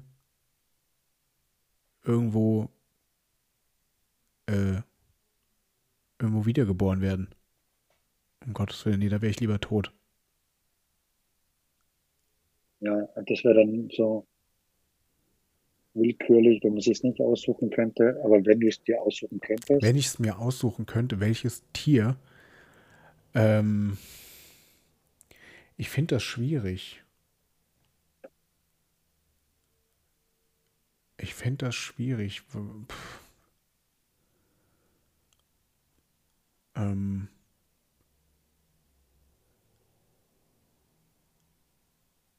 gute Frage. Welches Tier? Ah, Wüsstest du, welches Tier du sein möchtest? Oder als welches Tier du ach, da, da würde ich dem Max Frisch dann gerne so viele Folgefragen auch stellen. Ja, wenn Tier, äh, bin ich dann ein Tier mit dem Denkvermögen äh, wie als Mensch oder und so weiter und so fort. Äh, Ja. Schildkröte wäre cool, weil die halt recht alt wird, aber es hat vielleicht ein ödes Leben. Ja gut, aber weißt das, dass die Schildkröte hat ja so gesehen auch keine Vergleichsmöglichkeiten. Nee, darum ist die, wäre die Folgefrage eben wirklich äh, wahnsinnig wichtig, um das beantworten zu können. Ähm, ja, hast du dann dein Tierdenkvermögen und dein Tierleben komplett oder mhm. bist du mit menschlichen Fähigkeiten ausgestattet als Tier? Ach so, du meinst, dass Katze. du, mh, dass hm? du, dass da so ein, so ein Bewusstseinstransfer irgendwie ja, stattfindet. Ich mein, also ein Katzenleben stelle ich mir ganz nett vor. Ähm, ich sag mal so, äh, Hauskatze bei einem kinderlosen Pärchen. Ja. Ja. Aber es ist halt langweilig. Das ist, darum ist jetzt, dann ist halt die Frage aus Katzenperspektive ist vielleicht cool. Aus äh, menschlicher. Ich, ich würde jetzt fast behaupten aus, aus Katzenperspektive. Ja. Weil wenn du die Wahl hast, entweder komplett für immer weg zu sein oder halt nochmal so eine Tiererfahrung mitnehmen zu dürfen, das sind Themen, dann wäre es halt schon gut, eine Tiererfahrung noch mitnehmen zu können. Ja. Ich, ich würde mich für eine Katze wohl entscheiden. Bist du ein Katzentyp? Bist du eher der Hunde- oder Katzenmensch? Ich bin eher der, der, der Katzenmensch. Und das aller, aller spätestens seit dem Jahr 2008, wo mich mal ein Hund gebissen hat. Also ich mag Hunde auch ganz gern. Also wir haben auch in unserer Verwandtschaft, in der Familie Hunde und ich habe da nichts gegen die. Ganz im Gegenteil, ich finde die auch nett und, und äh, ein treues und gutes Haustier. Aber ich selbst habe da ein zwiespältiges Verhältnis zu, seitdem ich gebissen wurde mal von einem Hund und ich die Befürchtung hatte, ich habe Tollwut. Okay. Der Hund hatte Tollwut. Das Ach so, der hatte Moment, wirklich Tollwut? Das war ein Moment wirklich, ich dachte echt, ich muss sterben. Ich habe wirklich, ich habe ein paar Tage durchlebt, wo ich echt dachte, ich muss sterben, weil ich habe echt Probleme gehabt gesundheitlich. Und also ich habe da, ja, war Wahnsinn. Das war, das war so ein Moment, war ein paar Tage, wo ich wirklich dachte, okay. Und, und, damit, und mit der Geschichte kommst du jetzt, oder wie? Du, damit hast du gefühlt, glaube ich, die ersten drei Fragen irgendwie abgedeckt mit der Geschichte. Hattest du Angst vor dem Tod? Ja. Warst du dir so ein guter ja, Freund, dass du dich selber zum Arzt geschickt hättest? Ich war bei allen möglichen Ärzten in dieser Woche, in dieser letzten Woche meines Lebens.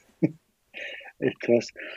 Ja, nee, ich hatte, ich hatte echt, äh, ich hatte auf einer Dienstreise einen Hund gebissen. Habe das nie erzählt.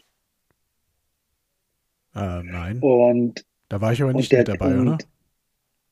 Nee, nee, nee. Du warst, das war 2008. Das ist schon echt ewig her.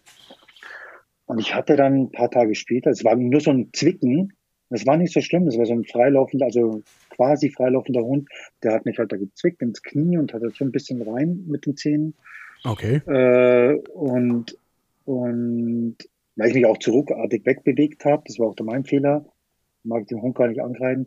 Bloß ein paar Tage später hatte ich halt eine Entzündung, eine Fette dort und habe Fieber bekommen und alles Mögliche und immer wieder Schmerzen an der Stelle gehabt und ein Ziehen und das und Schwindelattacken und was weiß ich was. Und dann, äh, da ging es halt echt so kacke, dass ich mich da reingesteigert habe in den Gedanken, okay, was könnte sein? Na, vielleicht ist es Tollwut. Und dann bin ich zum Tropeninstitut gefahren und zu Hausärzten natürlich und so. Also da war ich mir schon ein guter Freund und habe das abklären lassen. Ja. Bloß äh, konnte oder wollte es abklären lassen, aber es konnte halt niemand abklären. Ich habe im Nachhinein noch eine Impfung bekommen, die mhm. ja gar nichts bringt. Also bei Tollwut kannst du ja vorimpfen, aber nicht äh, posthum, das bringt ja nichts. Aber gut, es waren dann wirklich ein paar Monate, wo ich immer wieder in Schüben so Probleme bekam an den Beinen. So ein bisschen ähm, Temperatur und so. Ach. Aber ja, aber alles gut überstanden. Aber in, dieser, in diesen ersten Tagen ging es mir so bescheiden, dass ich wirklich dachte, okay, kann sein, dass toll wird. Und wenn du das mal hast und, und hast nicht sofort innerhalb von 24 oder 48 Stunden oder so so eine, so eine Spritze direkt in die, in die, in die Wunde reinbekommen, mhm. eine Spritze, dann hast du keine großen Überlebenschancen eigentlich bei einer Tollwut. Na, das wusste ich gar nicht. Was, und das ist auf einer Dienstreise passiert? Ja, ja. Hast du das gemeldet? Nee. Äh, nee. Ich, ich habe mir da auch gar nichts bei gedacht, weil es kam erst Tage später. Ach so, das auch noch. Die Beschwerden kamen erst äh, drei, vier Tage später. Vorher war dann Und du bist ja. auch erst drei, vier Tage später zum Arzt. Erst, dass die Beschwerden da waren, bevor, wenn du gezwickt hm. wirst. Ja, jetzt, jetzt im Nachhinein, jetzt würde ich jedem raten, ja. um Gottes Willen, wenn man von einem Tier gezwickt wird, wo man den, den Halter nicht kennt, nicht wirklich, dann sollte man schon auch mal gucken. Ah. Verrückt, nee, das wusste ich gar nicht. Und seitdem, seitdem habe ich so ein bisschen ein zwiespältiges Verhältnis zu Hunden. Ja, gut, das kann ich ja verstehen. Und war aber schon immer eher ein Katzentyp. Also hatte früher auch eher, wir hatten eher, wir hatten zwar auch mal einen Haushund, aber hattet ihr in deiner Kindheit Haustiere? Äh, wir hatten Meerschweinchen. Meerschweinchen? Mhm. War das deins oder? Nee, das waren eigentlich die meiner Schwester. Die hat erst eins. Die hat, nein, nein, ich durfte nie ähm, Haustiere halten, haben. Gut, ich wollte immer einen Hund. Was ich auch im Nachhinein verstehen kann, dass meine Eltern gesagt haben, so du, ein Hund ist jetzt, äh, also dreimal am Tag muss der irgendwie raus. Und dann ist der den ganzen Tag hier alleine, weil entweder sind sie alle in der Schule oder arbeiten. Und äh, das kann ich dann schon verstehen, dass ein Hund war jetzt, hat da jetzt einfach nicht äh, reingepasst bei uns. So. Und meine Schwester hat aber später ein äh, Meerschweinchen bekommen. Das war zufälligerweise schwanger, das wussten wir nicht. Und eines Tages lagen da halt irgendwie vier Meerschweinchen in diesem Käfig, wovon wir dann ähm, zwei wieder abgegeben haben. Die beiden Männchen. Weil wir irgendwie gehört haben, ja, eigentlich ist Meerschweinchen, das sind ja auch immer mehr so gesellige Tiere, also wäre schon schön, wenn die halt zu zweit sind. Na gut, dann also hatten wir ab dem Zeitpunkt irgendwie ähm, zwei Meerschweinchen und dann sind die immer so nacheinander gestorben, dass man immer wieder ein Ersatzmeerschweinchen gekauft hat, dass das andere halt nicht alleine ist. So. Die leben ja auch nicht allzu lang, oder? Die sind nicht sehr alt geworden, nein. Und das ist auch ein Punkt bei Haustieren, wenn die, wenn die nicht so eine lange Lebenserwartung haben, das stört mich. Weil das, das also, obwohl ich jetzt nicht der, der Tier, äh, der Tierhalter in Reinkultur bin, aber das tut tut halt schon sehr weh, wenn, so, wenn du so ein Tier hast, das dann verstirbt. Wir hatten mal einen Vogel, mhm. also der von Wellensittich und der äh, ist nicht so alt geworden und das hat mich echt, obwohl es nur ein kleiner Vogel war, das bewegt mhm. dich dann so, wenn die krank sind und du die begleitest und boah, nee. Das ist ja, das kommt auch noch mit dazu, ja, das stimmt. Ja, ja. Darum ist so ein Tier wie ein Hund oder eine Katze auf jeden Fall als Haustier, finde ich, dann segensreicher. Wenn aber eine längere auf eine längere Distanz der Lebensbegleiter noch ist. Aber ich finde es, dass am Ende macht es das ja noch ja. schwieriger und schlimmer. Wenn du jetzt irgendwie einen Hund ja. hast, der jahrelang quasi an deiner Seite war und dann, ach Gott, nee, das ist immer, ich, das bricht mir das Herz. Ja, aber irgendwann muss man halt auch, wenn du dann komplett konsequent bist, dann musst du auch auf jeden Menschen verzichten.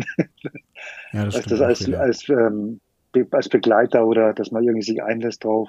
Aber ich kann da klug reden. Wir haben keine Haustiere bei momentan. Mein Sohn möchte gern Hund oder Katze, aber wir haben jetzt, jetzt gerade zu Corona auch ein bisschen schwierig. Aber es kann gut sein, dass wir wirklich demnächst mal äh, dann auch zu Hundehaltern werden. Durchaus möglich. Da kann ich dann gleich mein, meine Ängste bekämpfen, oder? Ja. Ah, da bin ich ja gespannt. Äh, bringt mich ähm, zu einer neuen Frage, die ich eben gerade entdeckt habe. Beneiden Sie, manchmal, beneiden Sie manchmal Tiere, die ohne Hoffnung auszukommen scheinen, zum Beispiel Fische in einem Aquarium?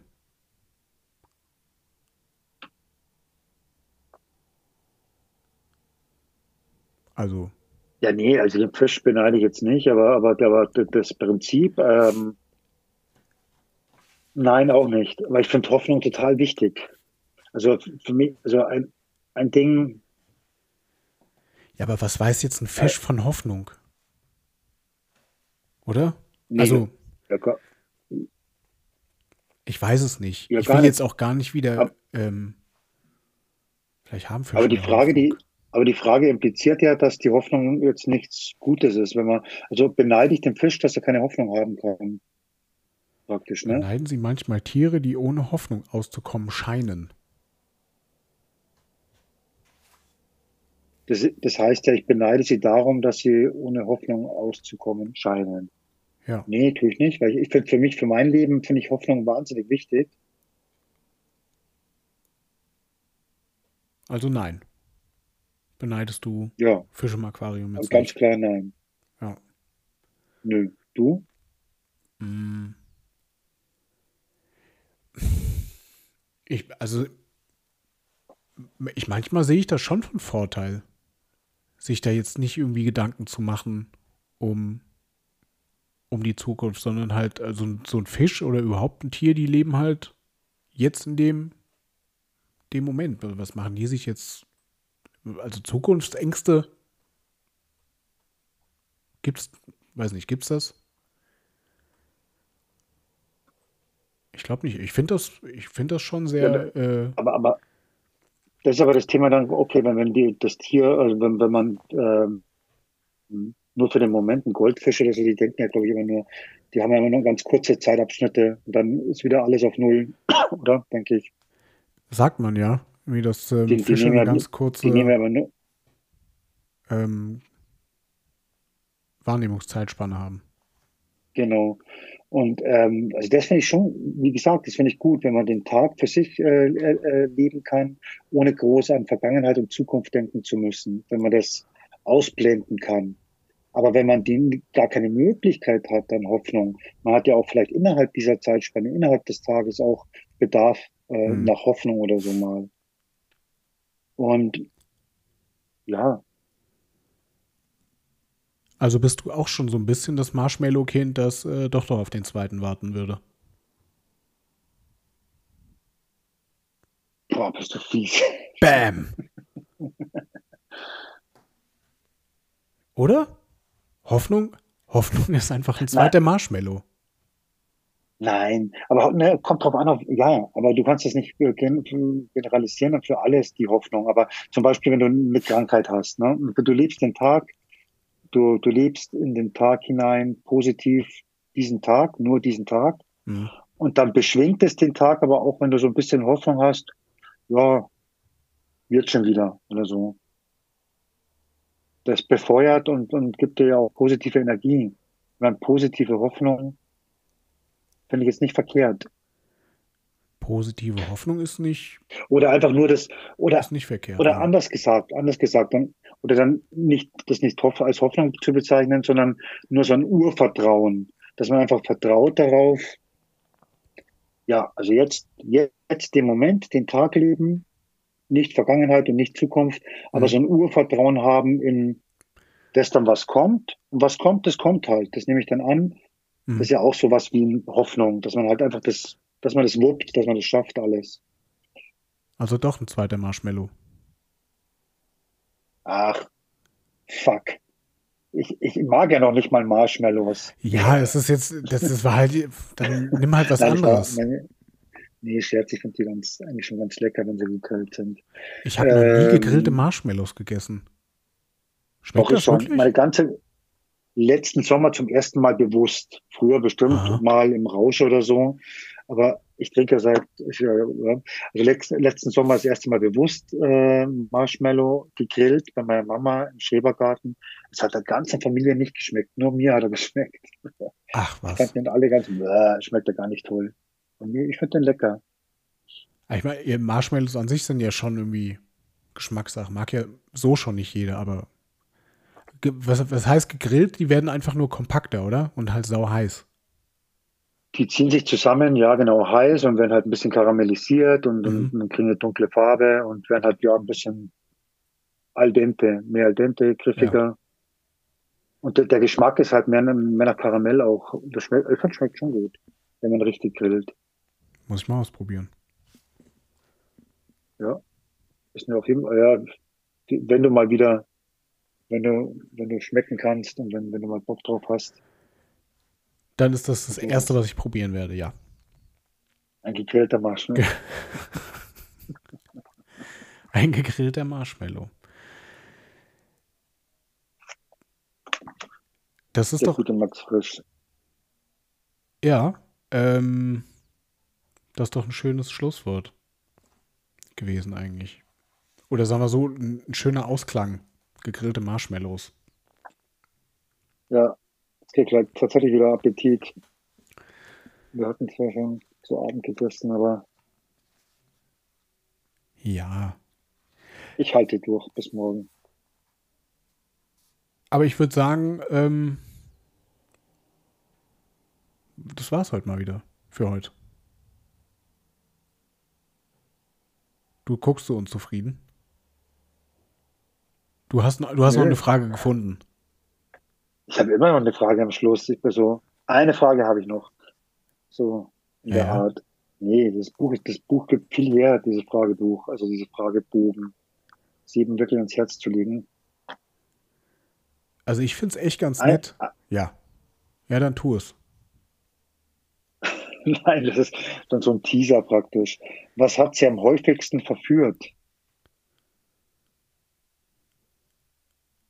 Mütterlichkeit, dass sie sich bewundert wienen, Alkohol, die Angst, kein Mann zu sein. Was, das sind die drei Auswahlmöglichkeiten, oder was? Vier, also eigentlich sind noch zwei andere auch dabei. Was hat sie am häufigsten verführt? Ich verstehe manche Dinge auch nicht so. Also wie gesagt, ja, da wird die Frau angesprochen natürlich. Also Mütterlichkeit, das fällt jetzt bei uns äh, irgendwie weg. Dass sie sich bewundert wähnen. Alkohol. Die Angst, kein Mann zu sein. Lass mal das. Boah, schwierig. Also. Hätten wir nicht einfach bei der Marshmallow, bei der Marshmallow-Geschichte und den gegrillten bleiben können? Da packst du jetzt Das wäre vernünftiger gewesen. Echt, Philipp, das wäre vernünftiger gewesen. Gut. Ähm, gut, ich meine, wer möchte und ähm, netterweise immer noch zuhört, kann sich die Frage ja selbst mal beantworten. Und alle anderen auch. Oder einfach wieder zur, zur nächsten Frage übergreifen und sich das Buch mal zulegen. Fragebogen von Max Frisch. Und dann einfach kein Ende finden, so wie wir. Äh, ja, die Befürchtung hatte ich fast. Deswegen dachte ich, vielleicht ist es jetzt gar nicht so schlecht, jetzt so langsam mal ähm, ein Ende einzuläuten. Denke ich. Ja, Max Frisch, Fragebogen. Ähm, doch, nee, ich freue mich, dass ich mich doch jetzt für das Buch heute entschieden habe. Wobei die anderen Ja. auch cool gewesen wären. Da bin ich mir ziemlich sicher. Wir werden in der nächsten Runde vielleicht. Also, Äh, ja, du bist, ähm, du wärst ja dann wieder an der Reihe. Ja, ich lese auch aktuell wieder ein paar interessante Geschichten, also Bücher. Da bin ich dann wieder gespannt Art. drauf, was, äh, was du das nächste Mal mitbringst. Eine Biografie ist dabei, ein Roman und ja, tatsächlich so ein Selbsthilfe, Lebens, ähm, wie sagt man da? Lebens, So ein Lebensratgeber oder wie? Lebensratgeber, genau. Ganz interessanter eigentlich. Ja, lass dich überraschen, was ich daraus kram. Ich bin gespannt. Ich, also ich werde auf jeden Fall den Fragebogen von Frisch weiter schmökern die nächsten Tage, weil da bin ich jetzt doch auf einiges nochmal gestoßen. Danke für die erneute Anregung, Philipp. Ja, Das ist ein, echt ein schönes Werk von gerne. von dem großen Schweizer Max Frisch. Ja. Dann hole ich mir jetzt meinen Na äh, Nachttisch, Dein Nachttisch. Dein, Bett, dein. Betthupferl. mein Betttupfer, mein, mein Betttupfer, mein, mein äh, Gummibärchen, das ich dann auch über, über den Grill hebe. Schmeckt auch ganz lecker. Okay, Gut. Dann, lass uns vom Marshmallows träumen. ja. Ja, muss jetzt schauen, wo ich kriege jetzt auf die Schnelle keine Marshmallows. Vielen Dank. Na, bitteschön. Damit, äh, ja, entlassen wir euch dann auch. Danke fürs Zuhören wieder und fürs Durchhalten bei diesem, ja, Potpourri an äh, Krams, will ich fast sagen. Und dann ähm, bin ich gespannt, Chris, was du das nächste Mal mitbringst. Ansonsten danke fürs Zuhören. Und ich auch, ja. Bis zum nächsten Mal. Jo, lieben Dank nach draußen. Bis zum nächsten Mal und habt eine schöne lesereiche Zeit. Tschüssikowski. Tschüss.